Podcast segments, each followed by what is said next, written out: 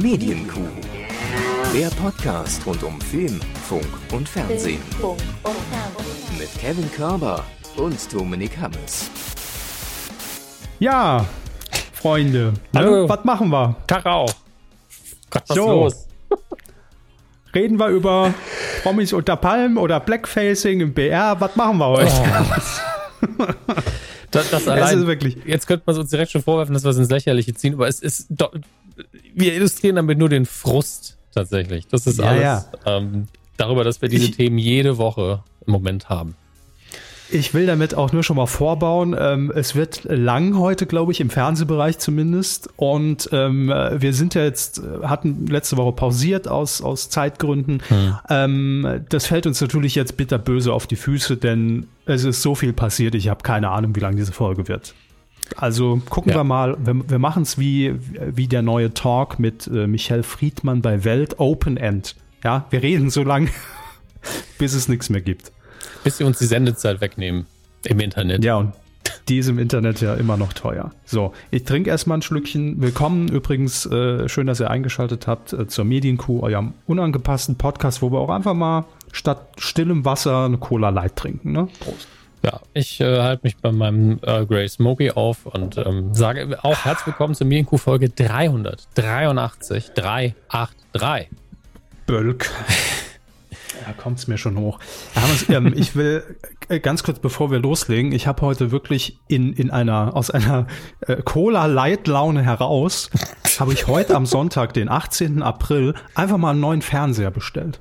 So, Andere müssen dafür einen Whisky trinken, aber Ja. wenn man natürlich Cola Light trinkt, das ist günstiger, kann man sich den Fernseher auch leisten, meine Damen.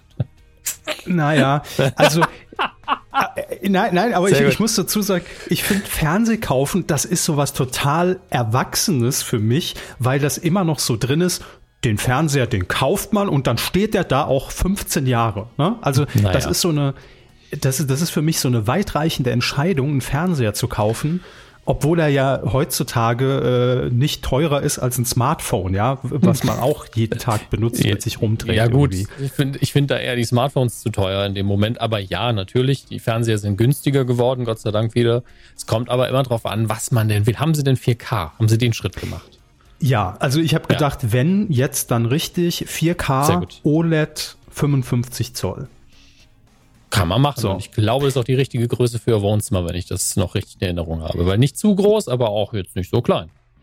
Ja, es war so ein bisschen äh, Monitor-Shaming, dem ich mich immer wieder aussetzen musste. Immer wenn mal jemand zu Gast war, war, war schon so dieser, dieser Blick Richtung Fernseher äh, kurz eingeworfen. Meiner ist jetzt knapp zehn Jahre alt, sieht immer noch gut aus, ist aber ein 40 Zoll.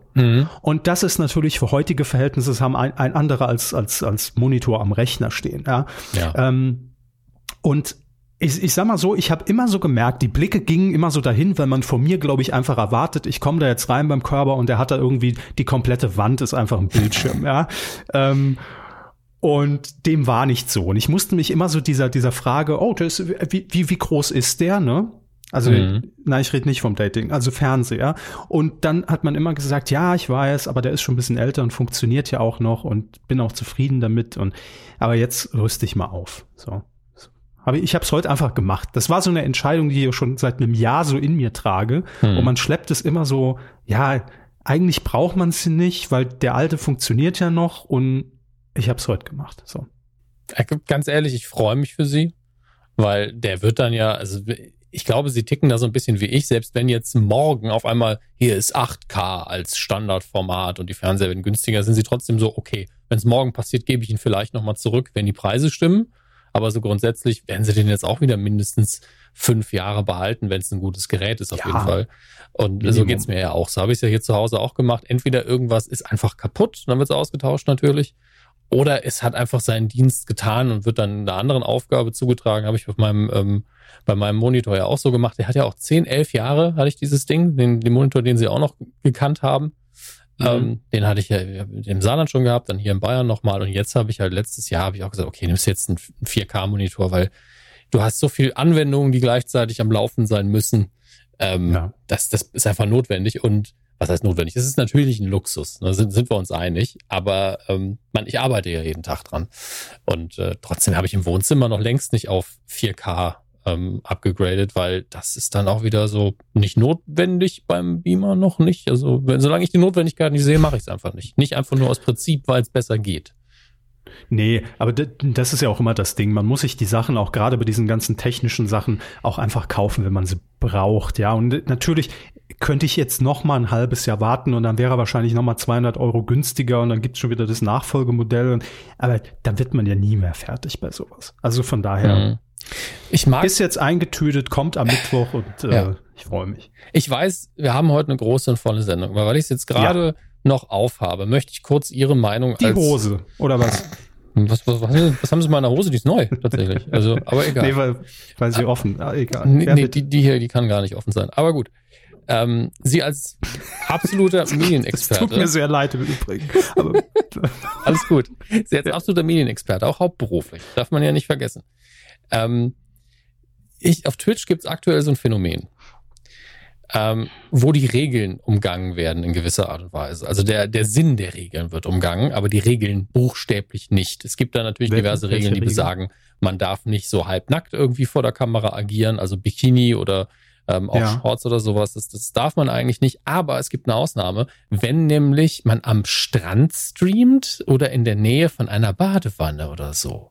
Was? Ja, es ist völlig Ernsthaft? obskur, ähm, aber deswegen gibt es mittlerweile ganz viele Hot Tub Streams ähm, die, äh, da wird auch im, im ähm, Kollegen-Podcast bei Unlocked wird man auch nochmal drauf eingehen, glaube ich, aus einer Gaming-Perspektive dann eher, wie, wie man da mit der Plattform umgeht. Aber ich hätte gern ihre mhm. Medienperspektive. Ähm, das sind dann ganz viele knappe gekleidete Damen, die dann in diesen Pools rumhängen. Und äh, wenn man dann entsprechend eine Donation macht oder ein Abo oder sonst was, dann gibt es dann so Aktionen wie, okay, ich schreibe dafür deinen Namen hier hinten auf eine Tafel und dann bewegen sie sich natürlich so, drehen sich um, dass man ihren Popo besser sieht. Ähm, und das ist ja normalerweise auch verboten. Man darf nicht sagen, tippt und ich zeige euch meinen Popo. Das ist mhm. nicht erlaubt. Aber natürlich, ich schreibe deinen Namen dahin und deswegen muss ich mich ja umdrehen. Das ist wiederum erlaubt. Das heißt, und Sie ich, wollen das jetzt als Modell für die Kuh oder wie? Ja, ich drehe mich ja ständig um und sage mein Popo, aber keiner sieht's. Aber die Sache ist ja die, wenn ich jetzt auf Twitch gehe und ich gucke mir diese Kanäle noch nicht mal an, weil mir reicht ja die Vorschau, um zu wissen, was passiert und die Erzählung. Ähm, und wenn, dann ist es tatsächlich also es gibt andere Seiten, wo ich mir das angucken könnte, wenn ich jetzt Bock auf nackte Haut hätte. Deswegen brauche ich das mhm. nicht. Aber ähm, wenn ich jetzt durch die Startseite scrolle und ich sehe das übliche Zeug, hier Ego-Shooter, die mir empfohlen werden, auch Spiele, die mich nicht interessieren, aber auch Sachen, wie was ich gestern Nacht gemacht habe. Ich habe vier Stunden lang mit meiner Tastatur gebastelt und das gestreamt. Alles valide und okay. An der Tastatur gebastelt. Ja, ja. wirklich. Ich habe hab die Switches äh, aufgemacht, äh, Schmiermittel reingetan und Filme angebrannt. Schmiermittel ist, reingetan, ja, verstehen Sie. Sehr, ja. sehr nerdiges Thema. Was soll's? Ist ja auch egal. Und jetzt sehe ich. Ja, überall, ich, ich mache jetzt, ich mache jetzt den Lenzen und ja, frage. Ja. was ist Ihre Frage? Die Frage, die Frage ist, also ich will weiter beschreiben erstmal. Ich scroll da durch und sehe jetzt zusätzlich dazwischendurch so neun live Sexy Girls Flashbacks, ja, sexy Sportclips und sowas.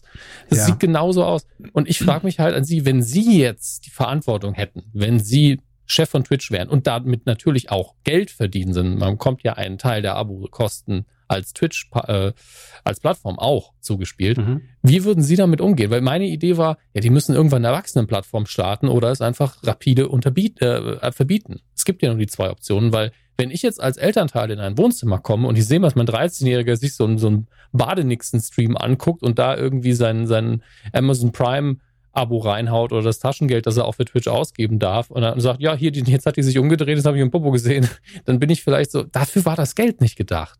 Und das sollst du dir auch nicht unbedingt jetzt angucken. Es ist nicht so schlimm. Ich kann es den Performerinnen nicht vorwerfen, dass sie da Geld verdienen. Mhm. Ich kann es keinem vorwerfen, der dafür Geld ausgibt. Das ist ja alles okay. Das, die machen das ja alle willentlich. Aber gehört das auf so eine Plattform? Wie würden Sie damit umgehen?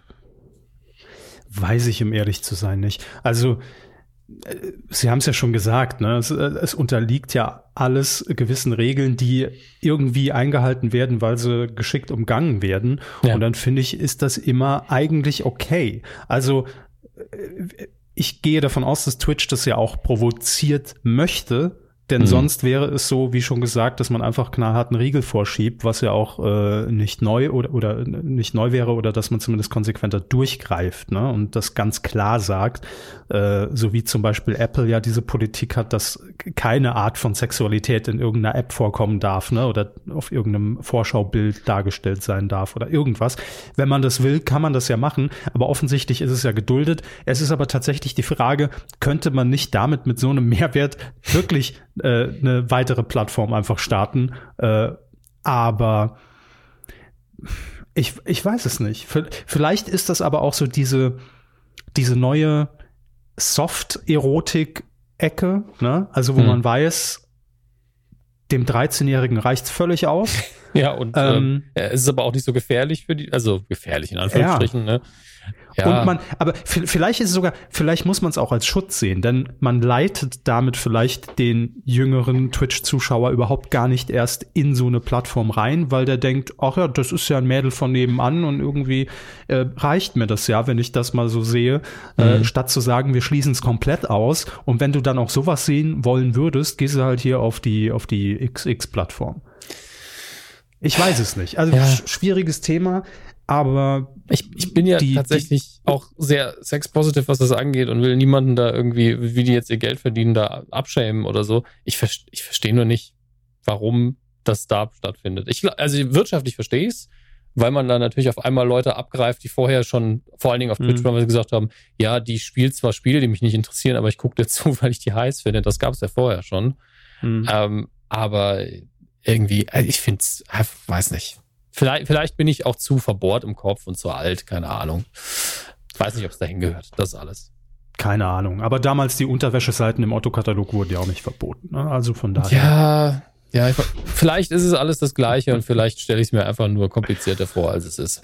Mal gucken, aber wenn ihr Eltern seid, möchte ich gerne eure Meinung dazu hören, tatsächlich, weil mir die Perspektive persönlich so ein bisschen fehlt. Also gerade Eltern von so 13 bis 16-Jährigen, wenn ab 16 machen wir uns nichts vor. Ne? Also da ist das die kleinste Sorge. Ähm, aber so in dem Alter, wo man sich noch Sorgen macht, ist der Kontakt noch zu früh damit. Und lernen die vielleicht die falsche Lektion daraus, dass eine Frau da einfach nur einen Namen anschreibt, ihren Popo hochhält und dass das vielleicht irgendwie nur der einzige Zweck ist quasi. Naja, schwierig. Ähm, mal können wir zum Fernsehen. Das ist ja heute ein nicht so kontroverses Thema. der war gut. Ja, sehr gut. Naja, eigentlich eher traurig, aber Lachen ist halt befreiender als Weinen im Moment. Klar. Hm. Bitte, Herr Körber. Was? Ach so, was ich, passiert ich, ich habe keinen Jingle gehört. Ach, ach so, Entschuldigung, ich, ich war gerade so fließend im Übergang. Sie haben durch recht, wir müssen jingeln. Vielleicht ja, habe ich auch Angst davor, dass wir mit der Rubrik anfangen. Deswegen zögere Drücken ich so Sie drauf. Okay. Ich meine, Sie haben 55 Zoll investiert, da kann ich einen Knopfdruck investieren ins.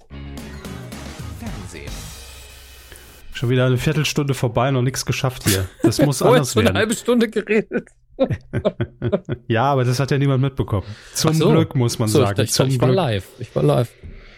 Ach, ähm, ich will einmal ganz kurz sagen, ey, RTL 2, was soll denn das mit dem Supermarktquiz? Promis kaufen ein. Ich will es nur ganz kurz ansprechen. Unfassbar. Was war das? Also wir haben es ja hier im Titelschmutz, haben wir darüber gerätselt, was könnte das sein? Wir haben es, wir haben's, haben es wie immer ist geiler gemacht, als es wirklich war. Ja. Da stehen also irgendwelche C-Promis wirklich in einem Edeka vorne in der Obstabteilung vor irgendwie 300.000 Zitronen oder Äpfeln oder was weiß ich, was im Hintergrund rumlag. Und ähm, es wurden einfach dumme Spiele gespielt zur Primetime als Dauerwerbesendung für Edeka. Hyper, ach so. Ja, also, ist, hm ich hoffe, ey, RTL 2, ich, ich gönne euch ja wirklich alles. Ich hoffe, Edeka hat gute 2,50 Euro dafür bezahlt, dass sich das gelohnt hat. Ich glaube, 6% oder so Marktanteil oder 4%, ich weiß es nicht.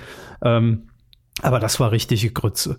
Das muss man einfach mal so sagen. Das war moderativ unterirdisch. Das war wirklich, also das sah aus, äh, weiß ich nicht, wie, wie so, also so Regionalfernsehproduktion, ne? Wenn man, wenn man irgendwie auf der Suche ist, wie, wie können wir noch Geld scheffeln, äh, fernab der normalen Werbung, da lasse ich das noch durchgehen. Dass man dann auch noch den lokalen Bezug hat und Tante Erna sieht noch, ach guck mal, da gehe ich auch jeden Tag meine Äpfel kaufen. Das hat dann noch irgendeinen gewissen Charme. Aber bei RTL 2 zur Primetime, ich weiß nicht, was das gesollt hat, aber macht's nie wieder, bitte. Versprecht's mir bitte.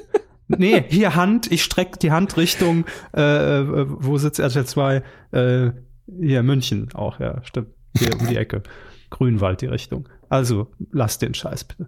Ähm, dann noch Moment. ganz kurz. Äh, ja? Ich, ich, möchte nur meine zwei Sätze dazu sagen. Ich stimme Ihnen ja, natürlich gerne, komplett zu, obwohl ich nur Screenshots gesehen habe. Aber ich als jemand, der nicht so das Auge für Perfektion und Detail hat, der keine Mediengestalter-Ausbildung hat, nie in der, in der technischen Gestaltung bei Fernsehen wirklich gearbeitet hat, auch ich war so, was ist denn das für eine lieblose Scheiße? Allein von der Optik her, wie viel Freiraum allein in den Bildausschnitten war und wie hässlich der gefüllt war. Also, also das war so Absch Absch Abschlussklasse Mediengestalter hat eine Formatidee und produzieren das einfach mal. Ne? Also jetzt. Dann sähe es besser aus, glaube ich. Also. Ja, aber, aber einfach so, so wie so eine Nullsendung, so eine Pilotsendung. Wir haben da eine Idee, wir bauen das mal grob auf, stellt's euch halt in einem Studio und geiler und größer irgendwie vor. Aber so mhm. ungefähr wäre der Ablauf. Aber das war wirklich, ne, naja. Aber apropos Pilotsendung, ich wollte auch noch kurz zwei Sätze zu Studio Schmidt sagen mit ah. Äh, Tommy Schmidt, der neuen Late Night bei ZDF Neo.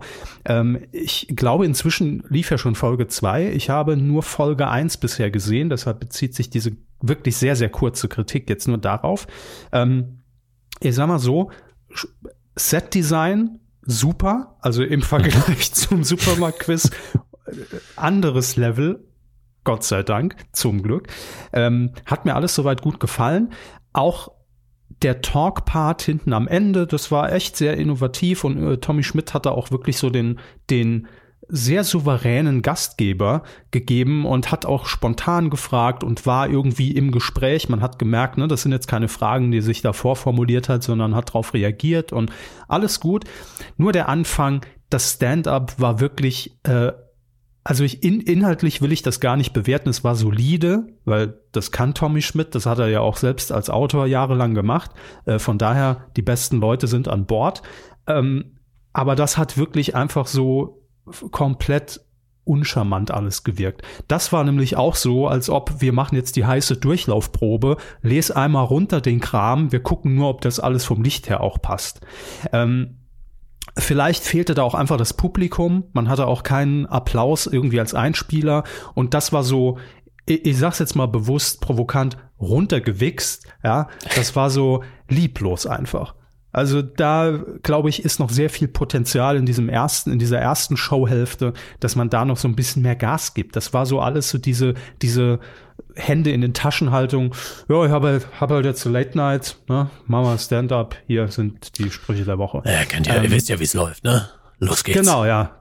Ja, jeder kriegt ja heutzutage eine Late Night. Ich ja auch. Ja, Mama Stand-up. Komm, bring was hinter uns. Da wünsche ich mir einfach nur so ein bisschen mehr Entertainment-Faktor und das hat mir gefehlt. Das nur so als ganz kurze Erstbesprechung. Aber auf Wiedervorlage. Ne? Da oh. darf man nur nicht, ist, ist nicht Late-Night-Alter, wo man direkt sagt, komm, leg die Akte weg, sondern äh, da, da kommen wir vielleicht nochmal drauf zurück. Das nur ganz kurz an der Stelle. Äh, Hermes, es gibt äh, eine äh, ja, Kehrtwende in Sachen Blackfacing beim Bayerischen Rundfunk. oh ich, will, ich, will, gar keine Witze darüber machen. Bitte sagen Sie nee, einfach. Äh, man, man, ich finde, man muss Dinge ja auch einfach mal loben, nachdem der Bayerische mhm. Rundfunk ja zuerst, wir hatten das ja in der letzten Folge bei Schleichfernsehen, äh, die Figur des Maxwell Strauss äh, ja. hier mehr oder weniger verteidigt hat in, in dieser Satiresendung von Helmut Schleich, ähm, in, in, in der er ja Blackfacing betrieben hat. Da hat sich die Redaktion des Bayerischen Rundfunks ja erst auch vor ihn gestellt ne, und hat das auch verteidigt. Allerdings jetzt äh, heißt es, dass die BR-Intendantin, nämlich Katja Wildermuth, im Rundfunkrat äh, das Ganze so ein bisschen anders sieht und entschieden hat, dass diese Figur im Programm des Bayerischen Rundfunks nicht mehr auftauchen wird. Hm. So, geht doch. Ja, also man kann jetzt sich natürlich jetzt immer noch lang drüber auskotzen, wieso das so lange dauern musste, aber Hauptsache man, man macht was, Hauptsache man ändert da ein bisschen die Einstellung und die Reaktion. Auch wenn ja. es ein bisschen spät kommt, klar, aber man muss jetzt auch nicht ewig nachtreten. Also die Figur ist schon mal weg. Dann können wir, also wir stellen die Uhr Tage ohne Blackface im Bayerischen Rundfunk ja, und hoffen, dass sie nicht wieder auf Null gesetzt wird. Genau, das ist, das ist wie bei so einer guten äh, Industrieanlage, ja, wo irgendwie, keine Ahnung, im Stahlwerk vorne dieser Counter hängt. Ja, Keine Unfälle genau mehr seit drei Tagen. Oder kommt jemand ja. und hängt das Schild nochmal um. Keine abgeschnittenen Finger mehr seit. Ja. ja. So ungefähr, so ungefähr. Ähm, aber gut, das nur noch nachgereicht, weil ich finde das ja auch immer wichtig, ne, wenn, ähm, wenn ein Prozess hier offenbar stattfindet des Umdenkens und man dann vielleicht Dinge einfach vorher nicht gesehen hat, weil man sich einfach schlichtweg nicht damit beschäftigt hat oder auch dann noch mal drüber nachgedacht hat und äh, das ist ja gut. Also alles alles gut, passt. Hiermit hiermit abgehakt. Mhm. Und dann müssen wir natürlich jetzt äh, mal wieder drüber reden, weil die, also langsam, ich blick auch nicht mehr durch bei dem ganzen Fernsehkram, was da passiert, Hermes. Es ist ja wirklich, wir sehen hier gerade äh, auf mehreren Ebenen so eine komplette Verschiebung von Dingen und äh, werden mit Themen im Privatfernsehen insbesondere gerade ko äh, konfrontiert, die wir äh, irgendwie vor fünf Jahren oder vor, vor, vor zwölf Jahren, als wir angefangen haben, nicht für möglich gehalten hätten. Wir haben ja jetzt schon mehrfach über die Neuausrichtung von RTL gesprochen. Ne? Ähm, da mhm. kommen wir auch gleich zu. Da gibt's auch noch mal ein paar neue interessante Details, nachdem jetzt der Dieter Bohlen da raus ist und man ja auch gesagt hat, wir wollen da irgendwie äh, eine andere Richtung einschlagen. Weg vom Trash, ja. Der böse Bube muss auf die stille Treppe, also RTL als böser Bube. Und ähm, Pro7 geht ja jetzt auch die letzten Monate, muss man ja schon sagen, auch einen ähnlichen Weg, dass man immer häufiger gesellschaftlich relevante Themen auch zur besten Sendezeit ausstrahlt. Damit meine ich jetzt nicht nur die von Joko und Klaas gewonnenen 15 Minuten mit äh, Männerwelten oder Moria oder äh, ähm, nicht selbstverständlich zuletzt, sondern ja auch Produktionen wie die von Thilo Mischke mit äh, Rechtsdeutsch Radikal und der nächste Coup der Woche für ProSieben zumindest, okay. der findet jetzt heute statt, weil wir die Folge ja heute am Montag sehr wahrscheinlich veröffentlichen, äh, nämlich um 20.15 Uhr zeigt ProSieben in der Primetime das erste Interview mit dem Kanzlerkandidaten, der Kanzlerkandidatin, wir wissen es noch nicht, der Grünen. Also entweder mit Annalena Baerbock oder mit Robert Habeck. Smarter Stimmt. Move. Ja, absolut. Ähm, jetzt werden sich natürlich auch einige beschweren, ja, warum denn nur die von den Grünen? Wo ich dann denke, Pro7s Antwort wäre natürlich, wir machen auch gerne ein Interview mit den CDU-Spitzenkandidaten, sobald er oder sie Ich glaube, die Einladung steht ne? für alle, ja. Ja, genau das. ähm, deswegen muss man sich da auf die Kritik lässt man sich nicht ein, deswegen kommt die, glaube ich, auch nicht. Aber ähm, natürlich nimmt man bei ProSieben jeden Spitzenkandidaten von zumindest den größeren Parteien, die da vorbeikommen. Vielleicht bezieht man Position und sagt AfD nicht. Das äh, kann natürlich sein.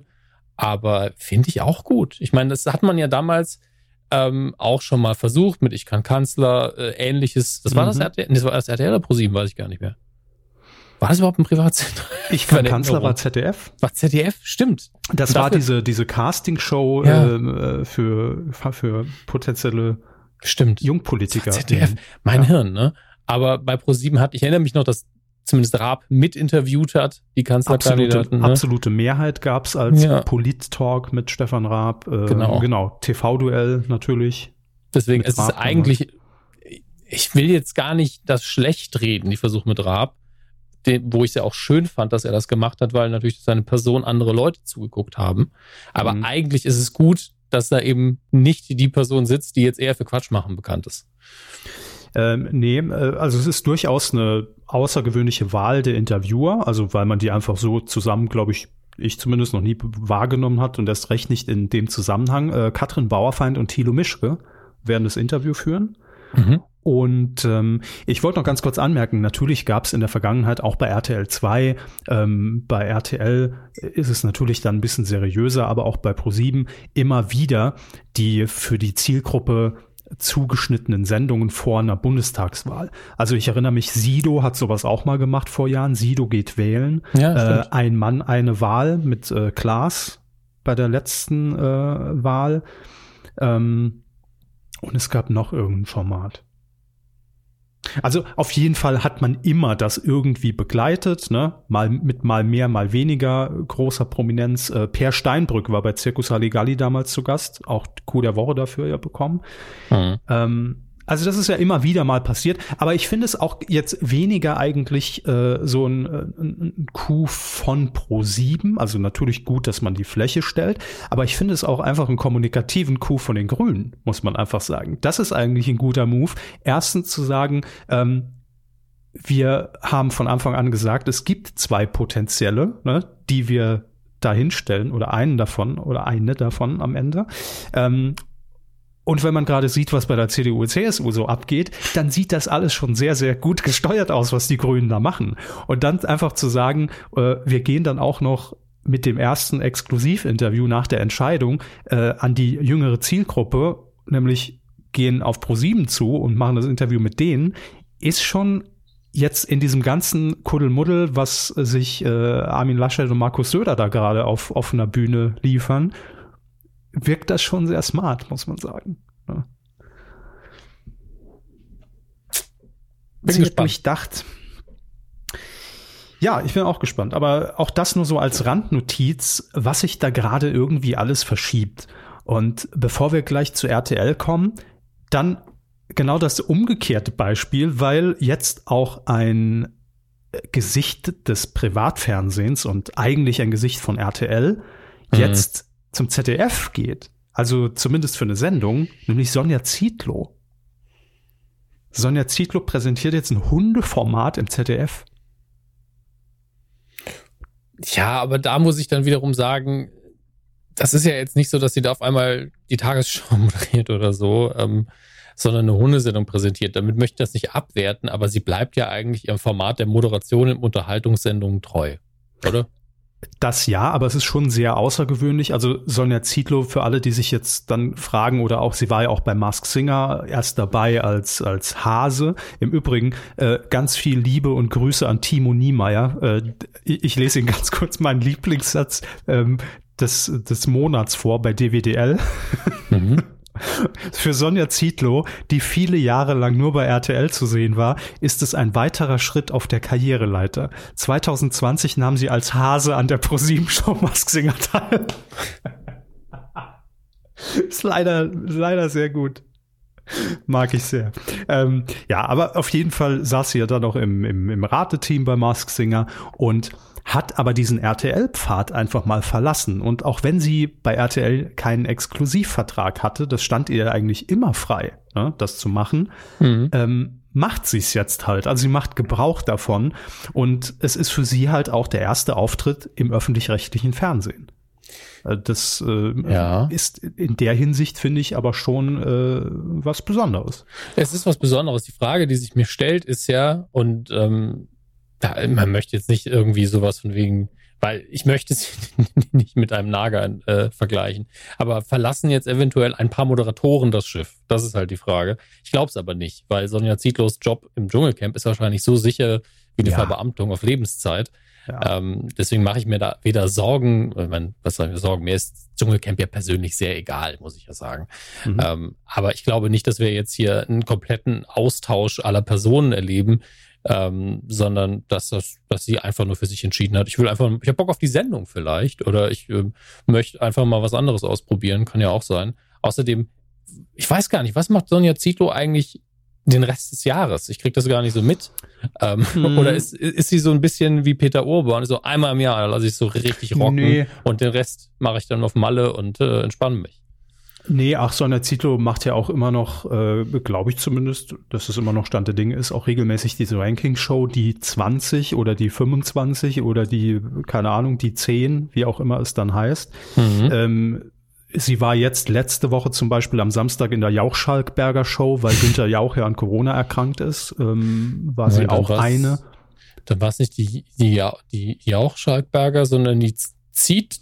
Nee, sie war ja eine von acht ah. Jauch äh, Ach Ersatz. So. Na gut, dann ist Kandidat. der Name der Sendung zu lang. Das können wir uns jetzt nicht, äh, nicht Stimmt. gönnen. Ansonsten ist er mit, denn sie wissen nicht, was passiert, die Jauch-Gottschalk-Schöneberger Show ja. ja recht kompakt. schön, als, als wäre es geplant gewesen. Da käme es auf sieben schön. weitere Namen auch nicht an, um ehrlich zu sein. Ja, aber ähm, ich, ich guck mal gerade, ich meine, die Wikipedia ist da bestimmt nicht vollständig in dem Fall, aber ist auch nicht, nicht chronologisch sortiert, habe ich das Gefühl. Ähm, oder doch? Ja, doch.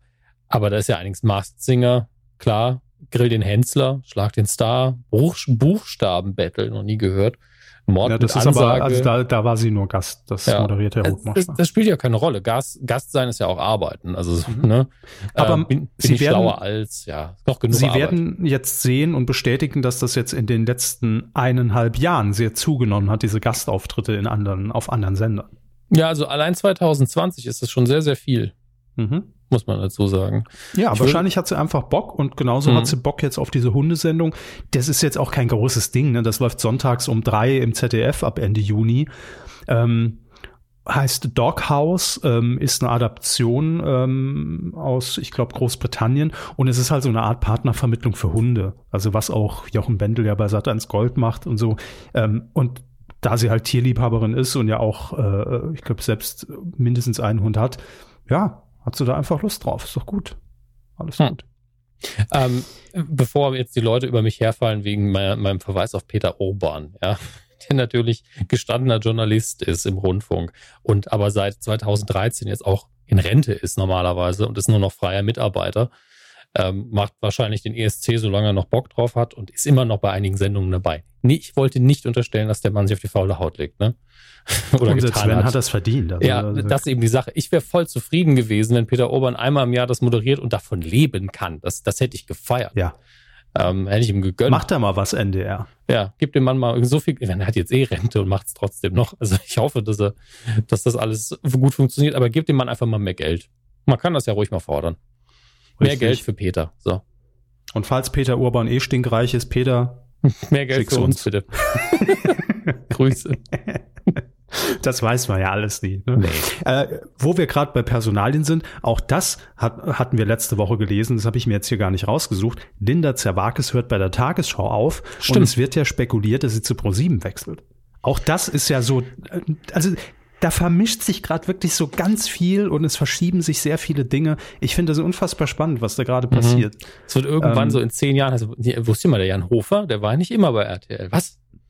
Ja, äh, ich vergleiche das immer gerne mit, äh, mit Handynummern. Früher hatte man immer eine Handynummer und eine Vorwahl. Man wusste genau, ah, 0179, der Körper ist bei O2. Heute weiß man es nicht mehr, ja. Ich habe mich irgendwie freigekauft, nehme meine Nummer mit und man weiß nicht mehr, ist das jetzt, ist er bei Vodafone, ist er bei der Telekom? So ist es auch mit den, mit den On-Air-Gesichtern. Irgendwie kennt man sie von, aber weiß auch nicht mehr, wo sie jetzt, wo, wo ist ihr Heimathafen. Außer bei den Exklusivverträgen natürlich, ne, wo es ganz klar geregelt ist. Aber äh, durchaus spannend. Absolut. Durchaus spannend. Jetzt kommen wir aber zum großen RTL-Umbau. Ich finde, das soll so eine neue Rubrik werden. Erinnern hm. Sie sich noch, das fällt mir jetzt gerade ein, Hermes. Erinnern Sie sich noch an die gute alte Gottschalk Live-Zeit im ersten? Die zwei Wochen, ja. Und gefühlt wurde dieses Format ja jeden Tag umgebaut. Also entweder ja. hat man gesagt, wir machen es jetzt mit Publikum, wir zeigen die Redaktion hinten, wir machen es ohne Publikum, wir haben einen Gast, wir haben keinen Gast, wir haben zwei Gäste, wir haben den, den das, das, das Fenster auf Berlin, wir haben kein Fenster mehr. Es ist ja immer was passiert. Und ich erinnere mich, wir haben damals den Gottschalk Live Update Ticker eingeführt und hatten im Hintergrund immer so einen Presslufthammer und so, und so Baustellenlärm, weil wir immer gesagt haben, an dem Format wird täglich gearbeitet gearbeitet. Das ist so eine Dauerbaustelle im, im Vorabend vom, vom ersten. Äh, ganz ehrlich, man kann ja, man könnte sagen, dass die ganze Experimentierfreudigkeit des ZDF aufgespart worden ist für diese zwei, drei Wochen. Und dann hat man ARD sie aber auch komplett das. verbraucht. Entschuldigung, ARD. Das ist mein Kopf. Ja, alle ja. Privatsender und öffentlich-rechtlich in einem Matsch. Aber trotzdem auch für die ARD gilt es, dass man wirklich gesagt hat, jeden Tag machen wir eine andere Sendung, komplett neues Format, bis es irgendwie klappt und alles andere läuft wie immer. Wie immer. Ja. Ah, hier Bully. Ah, Shoot is Manitou in den 70ern. Ah, wurscht, komm. ähm, aber kommen wir zurück zum Umbau bei RTL, denn äh, das berichtet DWDL jetzt exklusiv. Da passiert einiges mehr als das, was äh, eh schon bekannt ist. Also, dass man sagt, Dieter Bohlen, äh, von dem trennt man sich bei DSDS und dem mhm. Supertalent. Mhm. Man will nicht mehr so krawallig sein. Äh, Jan Hofer bekommt ein eigenes Nachrichtenformat bei RTL. Jetzt wurde auch bekannt, dass man wohl damit spielt, dass man Punkt 12, was ja ursprünglich, die Älteren erinnern sich, damals Punkt 12 mit Milena Preradovic, mhm. als es nur eine halbe Stunde lief, ne, bis 12.30 Uhr. das Format. ist ja jetzt schon, bitte? Das war ein gutes Format. Die hatten auch ähm, tatsächlich Total. internationale Interviewleute von RTL-Serien zum Teil. Das war damals ein krasses Novum. Äh, mhm. Die haben echt gute Arbeit gemacht. Also ja, ich habe das auch immer gern geguckt und irgendwann hat man dann gesagt, wir machen es auf eine Stunde, das war auch noch okay. Inzwischen läuft es ja, glaube ich, zwei Stunden, wo man hinten raus einfach nur noch so einen Service-Part hat. Also jeder, der wirklich News will und so ein bisschen Gossip und Boulevard guckt, so die erste Dreiviertelstunde und dann wird's hinten raus immer hm. servicelastiger. Ich, ich ne? habe so, eine so. Idee, eine Idee, was man da machen könnte. Also ist, ist es live? Ja. Ja, wenn es live ist, vielleicht ein bisschen länger, mehrere Hosts und dann hat man so, so den Redakteur direkt am Platz sitzen und dann wechselt man immer von Station zu Station. Oh, gute Idee. Hm. Dass Mit man Internet, auch das Internet einbezieht. Ja, ja, ja. Das war eine hm. gute Idee. Gut.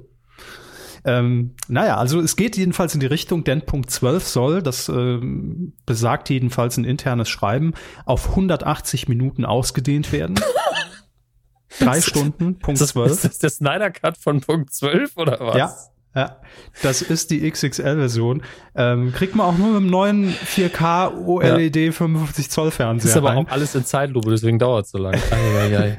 Katja Burkhardt in 4K. Ähm, Jedenfalls drei Stunden Punkt zwölf. Das hat man ja immer mal wieder. Also auch jetzt, als Prinz Philipp gestorben ist, hat man äh, Punkt zwölf dazu genutzt, das einfach noch um zwei Stunden nach hinten zu verlängern, weil man sagt, ey, wir wollen da aktuell sein und das ist, glaube ich, eher so die Richtung, die RTL jetzt gehen wird. Ne? Es ist ähnlich wie NTV, wo man eigentlich gar keinen Mehrwert manchmal bei irgendwelchen Breaking News hat, aber einfach drauf ist drei Stunden, wo man weiß, ich kann das jetzt nebenher laufen lassen und wenn was passiert, dann sehe ich es halt. Ähm, und ich glaube, in die Richtung will RTL auch gehen. Man hatte diese RTL News GmbH gegründet, ähm, wo man sich auch viel intensiver darum kümmern will. Und es soll noch weitergehen, Herr Hammes, denn wir rechnen jetzt ganz kurz drei Stunden Punkt 12, da sind wir bei 15 Uhr. Das bedeutet natürlich auch, dass äh, wesentlich weniger Daytime-Programm, was, ähm, was Scripted Reality oder Factual angeht, gebraucht wird. Ne?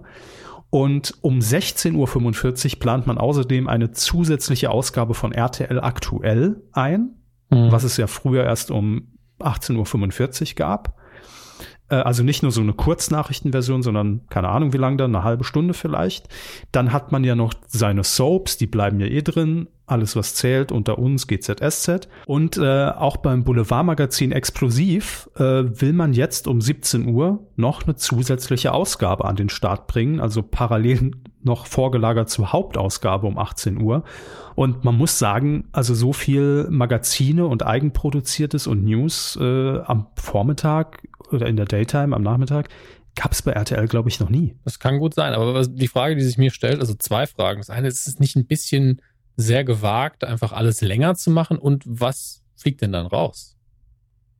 Ähm, naja, ist beim RTL-Nachmittag, ich weiß gar nicht mehr, was da aktuell läuft, weil da wird sehr viel probiert. Also da hat man ja auch äh, die, die Superhändler, quasi das RTL-Pendant zu Bares für Rares oder Wir lieben Tiere, hat man zuletzt getestet als Format, was aber nicht gut funktioniert hat. Und mit diesem Verlängern hat man aber auch gute Erfahrungen gemacht. Also man plant das Ganze schon ab Juli. Im Mai will man das mal für eine Woche testen.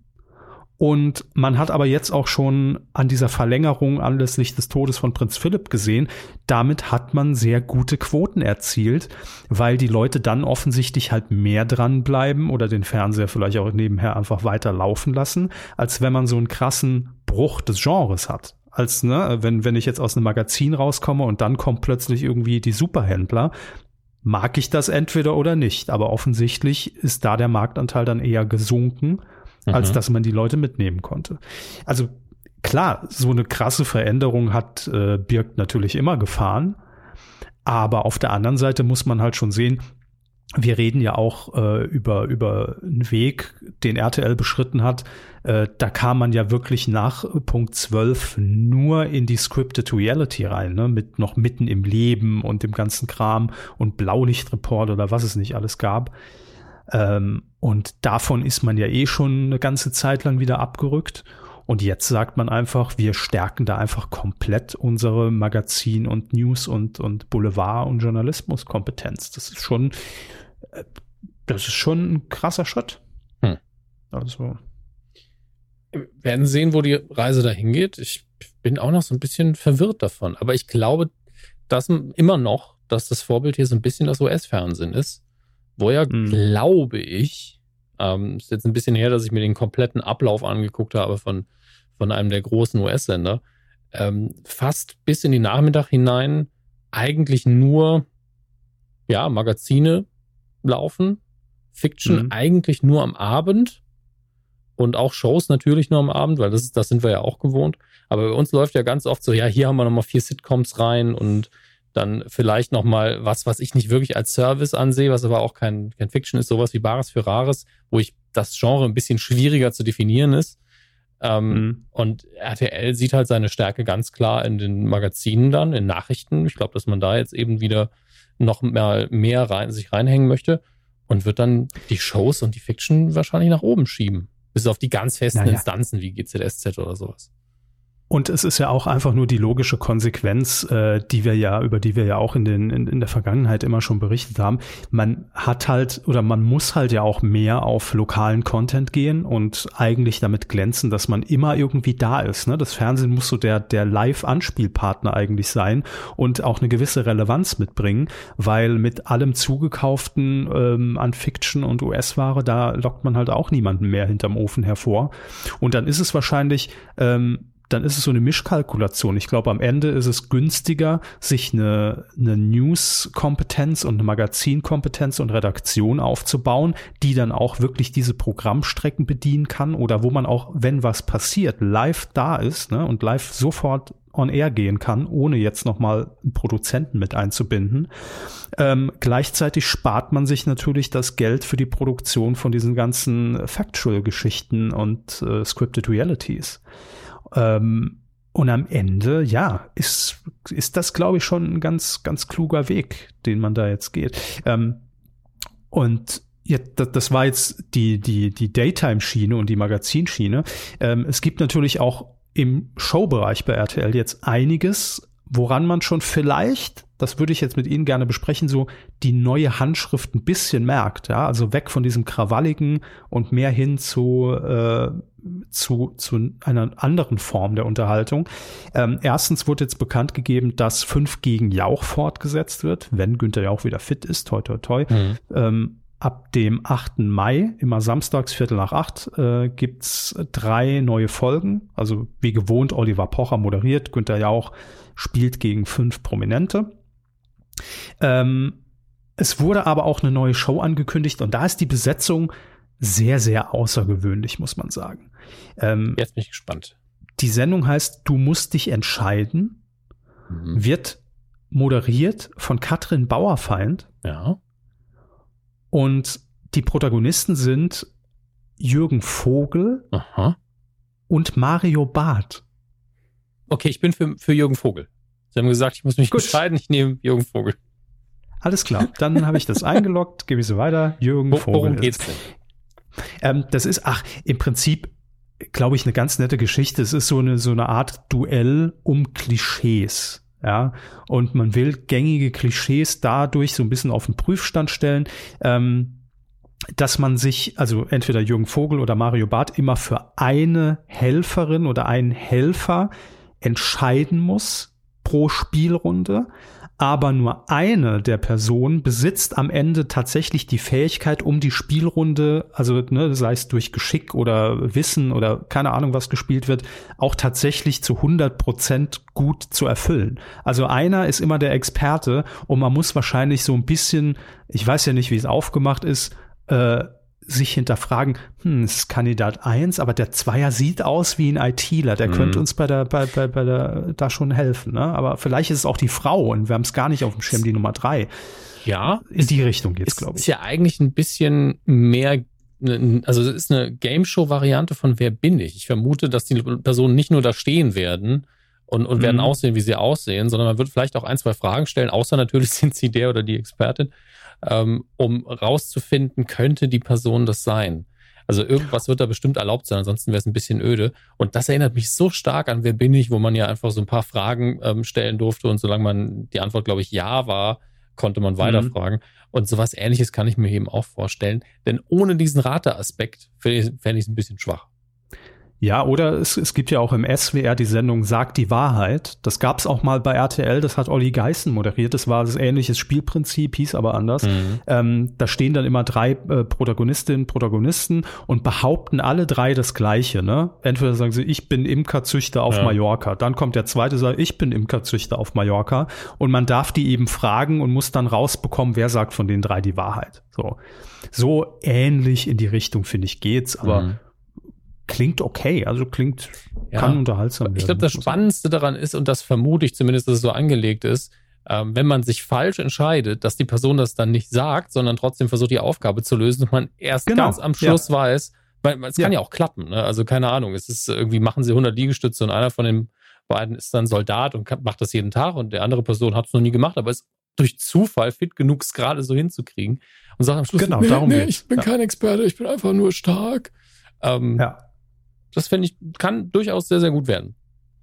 Und Katrin Bauerfeind, die das Ganze hostet. Kann meinetwegen alles moderieren. Das so, haben wir es festgelegt. Ne? Erstes Grün-Interview, dann hier Klischees bei RTL. Ja. Alles super. Dann dazwischen ein bisschen Frau Jordan stellt gleich für Join. Ja. Alles gut. Ähm, das wird zu sehen sein ab dem 12. Mai. Also die Mai, äh, die ersten zwei Maiwochen werden bei RTL auch dahingehend nochmal ein bisschen aufregend. Mittwochs 20.15 Uhr äh, wird das zu sehen sein. Und einen Tag vorher, und auch das vom Protagonisten vielleicht mal abgesehen, der hier und da schon ein bisschen polarisiert, aber die Show haben wir hier, glaube ich, schon 18 Mal besprochen. Äh, am Tag vorher, am 11. Mai, feiert die Murmelshow Murmelmania Premiere und wird moderiert von Kristall. Ja. Gr Grüße ja. an den Kommentarbereich. Hier, Wo? Da, bei, bei, uns. Da stehen einige ganz so. krass auf Murmeln und Murmelstreams und die Murmelliga und so weiter. Ich habe bestimmt alle Namen jetzt, also Murmel stimmt, verhauen. Und äh, Grüße auch an Kristall. Okay. Ja. Aber da ist viel im Gange. Das war jetzt mal so der, der Rundumschlag, äh, was bei RTL so geplant ist. Äh, Im Mai und Juni geht's, glaube ich, ganz schön ab. Also neue Shows, man testet diesen neuen Nachmittag, der vielleicht dann ab Juli greift. Ähm, bin gespannt. Da haben wir, glaube ich, dieses Jahr noch einiges zu berichten. Gucken wir zu Sat 1 indes und ich habe das war meine meine Premium Überleitung des heutigen Tages, weil ich einfach von apropos ins Rollen bringen, ach ja, äh, verstehen Sie, es gibt eine neue Vorabendshow äh, in Sat 1 und die wird den Titel tragen Rolling. Rollen, rollen. Okay. Ja. Es geht natürlich um die Autorin von JK, äh, von JK, von Harry Potter. Richtig. Ja. Sie haben es erfasst, ja. Es wird das große J.K. Rowling Quiz äh, in Sat 1. Nein. Ähm, man versucht es weiter am Vorabend, ähm, nachdem man dort ja aktuell Buchstaben-Battle mit Ruth Moschner programmiert hat und danach lief mal eine Zeit lang Five Gold Wings mit Steven Gätchen, das leider quotentechnisch äh, schon äh, ja den, den Quoten zum Opfer gefallen ist. Es wird schon nicht mehr ausgestrahlt. Der Sendeplatz ist quasi vakant und der wird jetzt gefüllt. Auch ab Mai, ab dem 10. Mai, montags bis freitags äh, um 18 Uhr, heißt es dann Rolling, das Quiz mit der Münze. also ich finde es irgendwie süß. Also ich, ich mag das, wenn dann äh, eigentlich ein englischer Titel und dann aber so ein knuffiger deutscher Untertitel, mhm. der auch aus den 70ern sein könnte. Das Quiz mit der Münze. Heute spielen wir das Quiz mit der Münze. Hallo. Bitte werfen Sie eine Münze ja, ein. So eine ganz gemütliche. Sendung. Setzen sich auf Ihre Couch. Ja, aber zu dieser ganz gemütlichen Sendung passt der Moderator der Sendung dann doch nicht. Es wird nämlich, hey, Ross Anthony. Das Quiz mit der Münze. So ungefähr so eher. Ja, okay. ungefähr so. Hm. Ähm, Nein, also man, man muss erstmal das Format erklären. Es kommt aus England. Äh, ich habe da auch schon ein paar Bilder zu gesehen.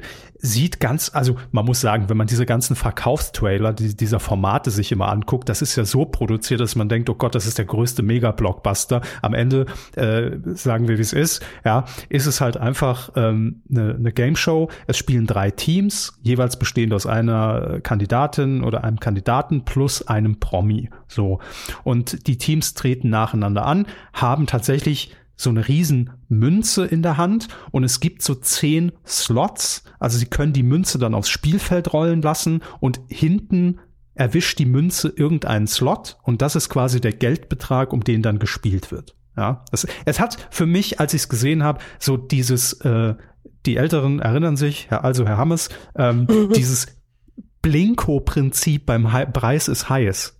Kennen Sie das noch? Das war aber ähm, äh, vertikal, so eine vertikale Wand. Ja. Und es stand oben jemand und hat so einen Chip reingeworfen und dann ja. ist der Chip so zickzackmäßig runter und ist unten in irgendeinen äh, Preis oder Geldbetrag reingefallen. So ungefähr ja. ist das Ganze, das ist die Rolling Machine, da wird dann diese Münze gerollt, landet hinten irgendwie bei 500 Euro und dann wird eine Quizfrage gestellt. So.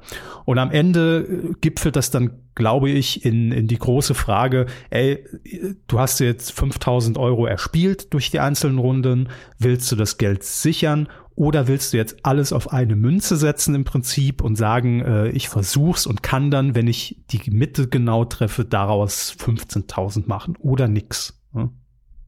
Das ist das Prinzip. Eigentlich ganz simpel, hat auch in, in diesem Trailer, den man da gesehen hat, Spaß gemacht und äh, Ross Anthony sagt halt selbst, er kennt das Ding aus, aus England und fand es da immer schon cool und deshalb, ja, ist das offensichtlich die Besetzung kann funktionieren, cool. kann natürlich auch ein Riesenflop wieder werden. Ja, und ich glaube, das liegt nicht mal zwingend daran, wie gut man es macht. Das, das hatten wir über die Jahre nee. auch schon ein paar Mal, dass eine Sendung richtig schön war oder zumindest solide und keine Sau hat's interessiert. Das kommt eben vor. Ja.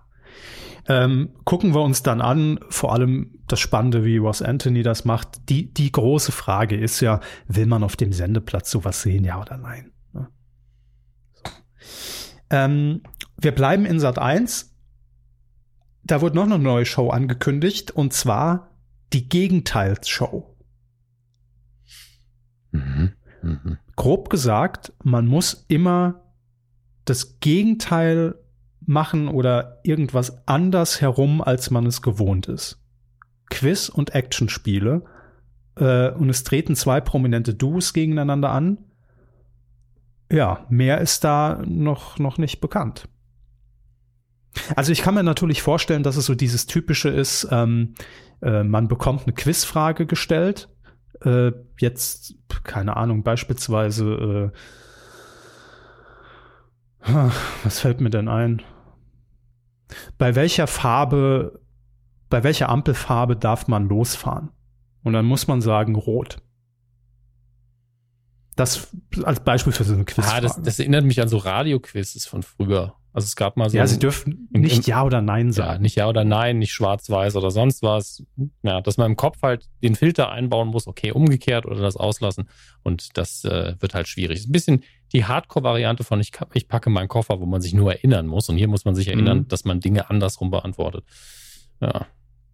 Also ich glaube, das kann schon ein ganz schöner Mindfuck sein, wenn ja. man das wirklich irgendwie zwei Stunden in der Show durchziehen muss. Ich denke vor allen Dingen mit, äh, mit Zeitdruck ein bisschen. Das ähm, Zermirbel. Ja, ich hoffe sogar, dass es da Zeitdruck gibt. Ne? Also das macht's ja dann äh, erst, erst richtig spannend. Mhm. Ähm, ja, also auch da bin ich irgendwie noch so komplett offen, kann witzig werden, kann aber auch total, totaler Reinfall werden. Ich finde es schön, dass sie bei witzig so lachen mussten, einfach nur so um zu illustrieren. Witzig, wisst ihr, so sieht es aus. Dann lacht man. Schön.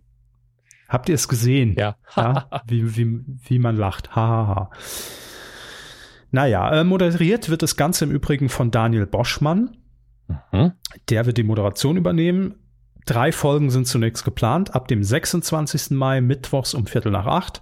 Und das eigentlich Interessante, Herr Hammes, ja. an dieser Nachricht ist, dass es äh, zum einen an, auf diesem Mittwoch gegen die neue RTL-Show Du musst dich entscheiden laufen wird. Also die läuft da schon in Folge drei, aber das wird quasi dann an dem Mittwoch die direkte Konkurrenz.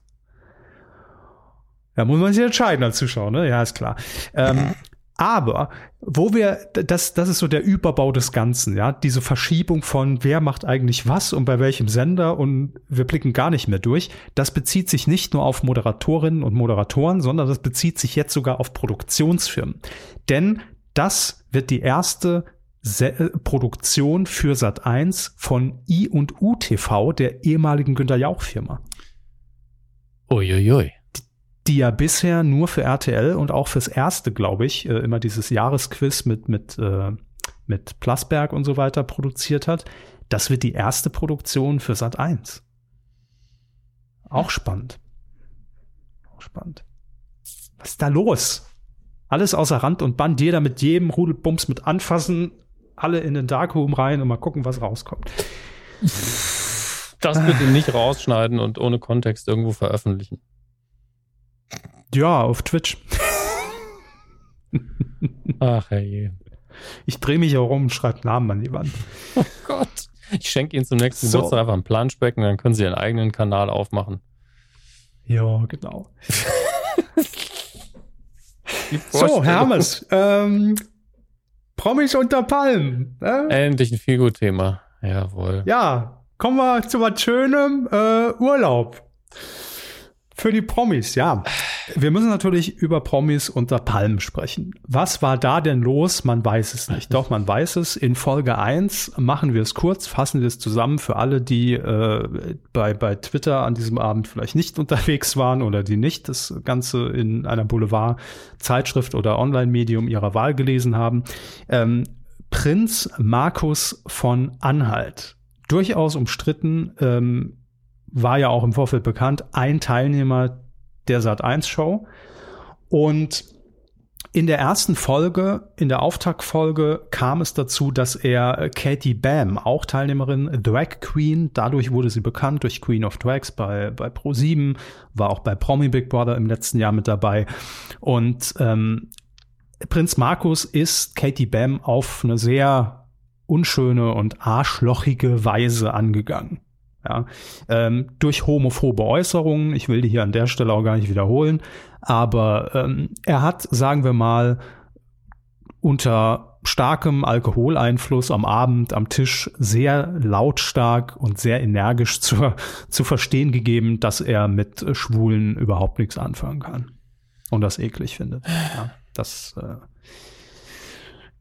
ist seine Meinung. Okay, muss man akzeptieren. Naja, Gibt's leider. Naja, muss man nicht akzeptieren, aber ähm, man muss akzeptieren, dass es solche Leute gibt, aber man muss denen natürlich entgegentreten und das ist ja auch passiert. Erstmal. Ja, also damit meine ich, man muss akzeptieren, dass das seine Meinung ist. Erstmal. Aber was dann passierte, Sie haben es gerade eben schon gesagt, ähm, es sind eigentlich alle Beteiligten, die mit in dieser Szene drin waren. Allen voran ist mir in, äh, in Erinnerung geblieben, wie die Herren äh, Katie Bam auch zur Seite gesprungen und hat auch Prinz Markus da ganz klar in die Schranken gewiesen und darauf hingewiesen, dass das nicht geht, dass man das nicht sagen kann. Also es war sehr lautstark und es war ein sehr lautstarkes Wortgefecht. Ähm, ja, und dass diese Aussagen, die er da getätigt hat, scheiße sind und äh, darüber müssen wir, glaube ich, hier nicht diskutieren und nicht reden, das wissen wir. Ähm, es ging dann so weiter, bleiben wir erstmal bei der, bei der Erzählung der Folge, mhm. dass am nächsten Tag, am nächsten Morgen, als natürlich alle wieder aus, äh, aus ihrem äh, Suff erwacht sind und dann morgens in der Sonne von Thailand saßen, dass Prinz Markus auch im Einzelgespräch mit Katie Bam sich bei ihr entschuldigt hat. Also hat zumindest gesagt, ey, ja, ich weiß, es ist keine Entschuldigung, Alkohol und irgendwie verstärkt das immer noch mal bei mir alles und bla. Ähm, und natürlich ist das trotzdem meine Meinung. Also ich mag das einfach nicht, ich sehe das nicht gern und hin und her, aber er hat sich bei ihr entschuldigt, hat gesagt, sorry für die Ausdrucksweise und hin und her. Äh, Katie Bam hat das auch akzeptiert, hat aber auch im Sprechzimmer dann in den, in den im Gegenschnitt gesagt, ja, trotzdem, ne, bleibt das jetzt für mich, äh, wird, wird es für mich jetzt kein Freund und Sympathieträger hier drin, was man ja auch absolut nachvollziehen kann. Mhm. So, äh, am Ende der Folge ist Prinz Markus dann auch rausgewählt worden äh, durch seine ähm, Mitbewohner in dieser Villa in Thailand und hat die Sendung dann auch nach Folge 1 verlassen. Soweit die Sendung. Äh, was passiert ist ähm, bei Twitter, ist natürlich, so wie ich es wahrgenommen habe, zumindest ähm, eigentlich weniger ein Shitstorm gewesen gegen, gegen die Aussagen von Prinz Markus, weil, glaube ich, jedem auch klar ist, ohne dass man das nochmal sagen muss, äh, dass das einfach gequillte Scheiße ist, die er da von sich gegeben hat und ja. dass das einfach nicht geht. Ähm, aber was dann auch hochgeschlagen ist, ist äh, die Kritik an Sat 1, dass man äh, das überhaupt ge gezeigt, gesendet hat und ähm, da auch nicht eingegriffen hat und nicht Klarstellung bezogen hat. Und ja, das ähm, hat dann doch für einen sehr krassen Shitstorm gesorgt, der sich nicht nur bei Twitter dann natürlich niedergeschlagen hat, sondern auch, äh, wie schon gesagt, in der, äh, in der Presse, in der Nachberichterstattung zu dieser Folge. Und Ich glaube, das Problem an dieser ganzen Geschichte, also Sie haben es wahrscheinlich nicht gesehen, Herr Hammes. Gesehen ja. habe ich es nicht, aber ich habe auf Twitter zumindest im Ansatz mitbekommen, was passiert ist und habe aber, und da bin ich immer wieder froh, dass ich ihm folge. Ich schätze die Arbeit der Kollegen bei DWDL ja sowieso sehr. Aber Thomas mhm. Lückerath hat es schön auf den Punkt gebracht, für ihn als schwuler Mann, nicht für mich, bin ich eben nicht, mhm. ähm, dass er natürlich es auch nicht schön fand, was dort gesagt worden ist, aber er fand es gut, wie in welcher Vehemenz widersprochen worden ist und mhm. dass es diese ähm, Ansichten immer noch natürlich weit verbreitet gibt in unserer Gesellschaft, überrascht ihn eben nicht, weil er dem manchmal ausgesetzt ist. Und ähm, mhm. das ist vielleicht zumindest eine sehr, sehr, eine sehr, sehr hilfreiche Perspektive für alle anderen. Aber es bleibt natürlich die Frage, wie sendet man sowas? Die Frage mhm. bleibt natürlich im Raum stehen. Ja, und ich glaube, dass genau das auch, ähm, und deshalb bin ich auch wieder froh, dass wir heute aufzeichnen, ne, nachdem man auch mal jetzt so ein paar Tage wieder hatte, ohne direkt sich eine, eine Stunde später ans Mikrofon zu setzen und da irgendwie ähm, was zu, zu sagen. Ähm, weil, um ehrlich zu sein, finde ich auch, und das ist ja auch Sinn und Zweck von Reality. Also man kann natürlich, fangen wir mal vorne an, mhm. man kann natürlich immer darüber diskutieren, ob man jemanden wie Prinz Markus zu diesem Cast zählen muss. Ne? Ja. Da, das steht außer Frage, das ist eine rein redaktionelle Entscheidung, äh, ob man das in Kauf nimmt äh, und seine Vergangenheit kennt und ob man das will, das ist, steht außer Frage. Und dann ist es, glaube ich, auch meiner Ansicht nach vollkommen richtig, und das haben wir ja auch bei Promi Big Brother immer wieder jedes Jahr, ähm, darf man das zeigen oder darf man gewisse Aussagen zeigen, ja oder nein? Und gehen wir jetzt mal ne, vom Rechtlichen weg, weil ne, jetzt nicht die Frage, darf man das rechtlich zeigen? Also weil jemand, keine Ahnung, irgendwie einen Hitlergruß macht und natürlich zeigt man das nicht. Aber wenn jetzt jemand einfach Meinungen hat, und auch das ist eine Meinung von Prinz Markus, wäre noch eine beschissene, ähm, finde ich immer, dass man das zeigen darf. Ja. Also für mich stellt sich nicht die Frage, hätte man das nicht rausschneiden müssen und zensieren müssen, weil das ist auch genau das, was auch Jochen Bendel äh, auch danach in der Late Night Show gesagt hat, der ja auch äh, schwul ist und äh, auch sagt, das ist leider immer noch ein Thema in der Gesellschaft, diese Anfeindungen. Ja, und ähm, ich finde, das hat eine gesellschaftliche Relevanz, dass man das zeigt.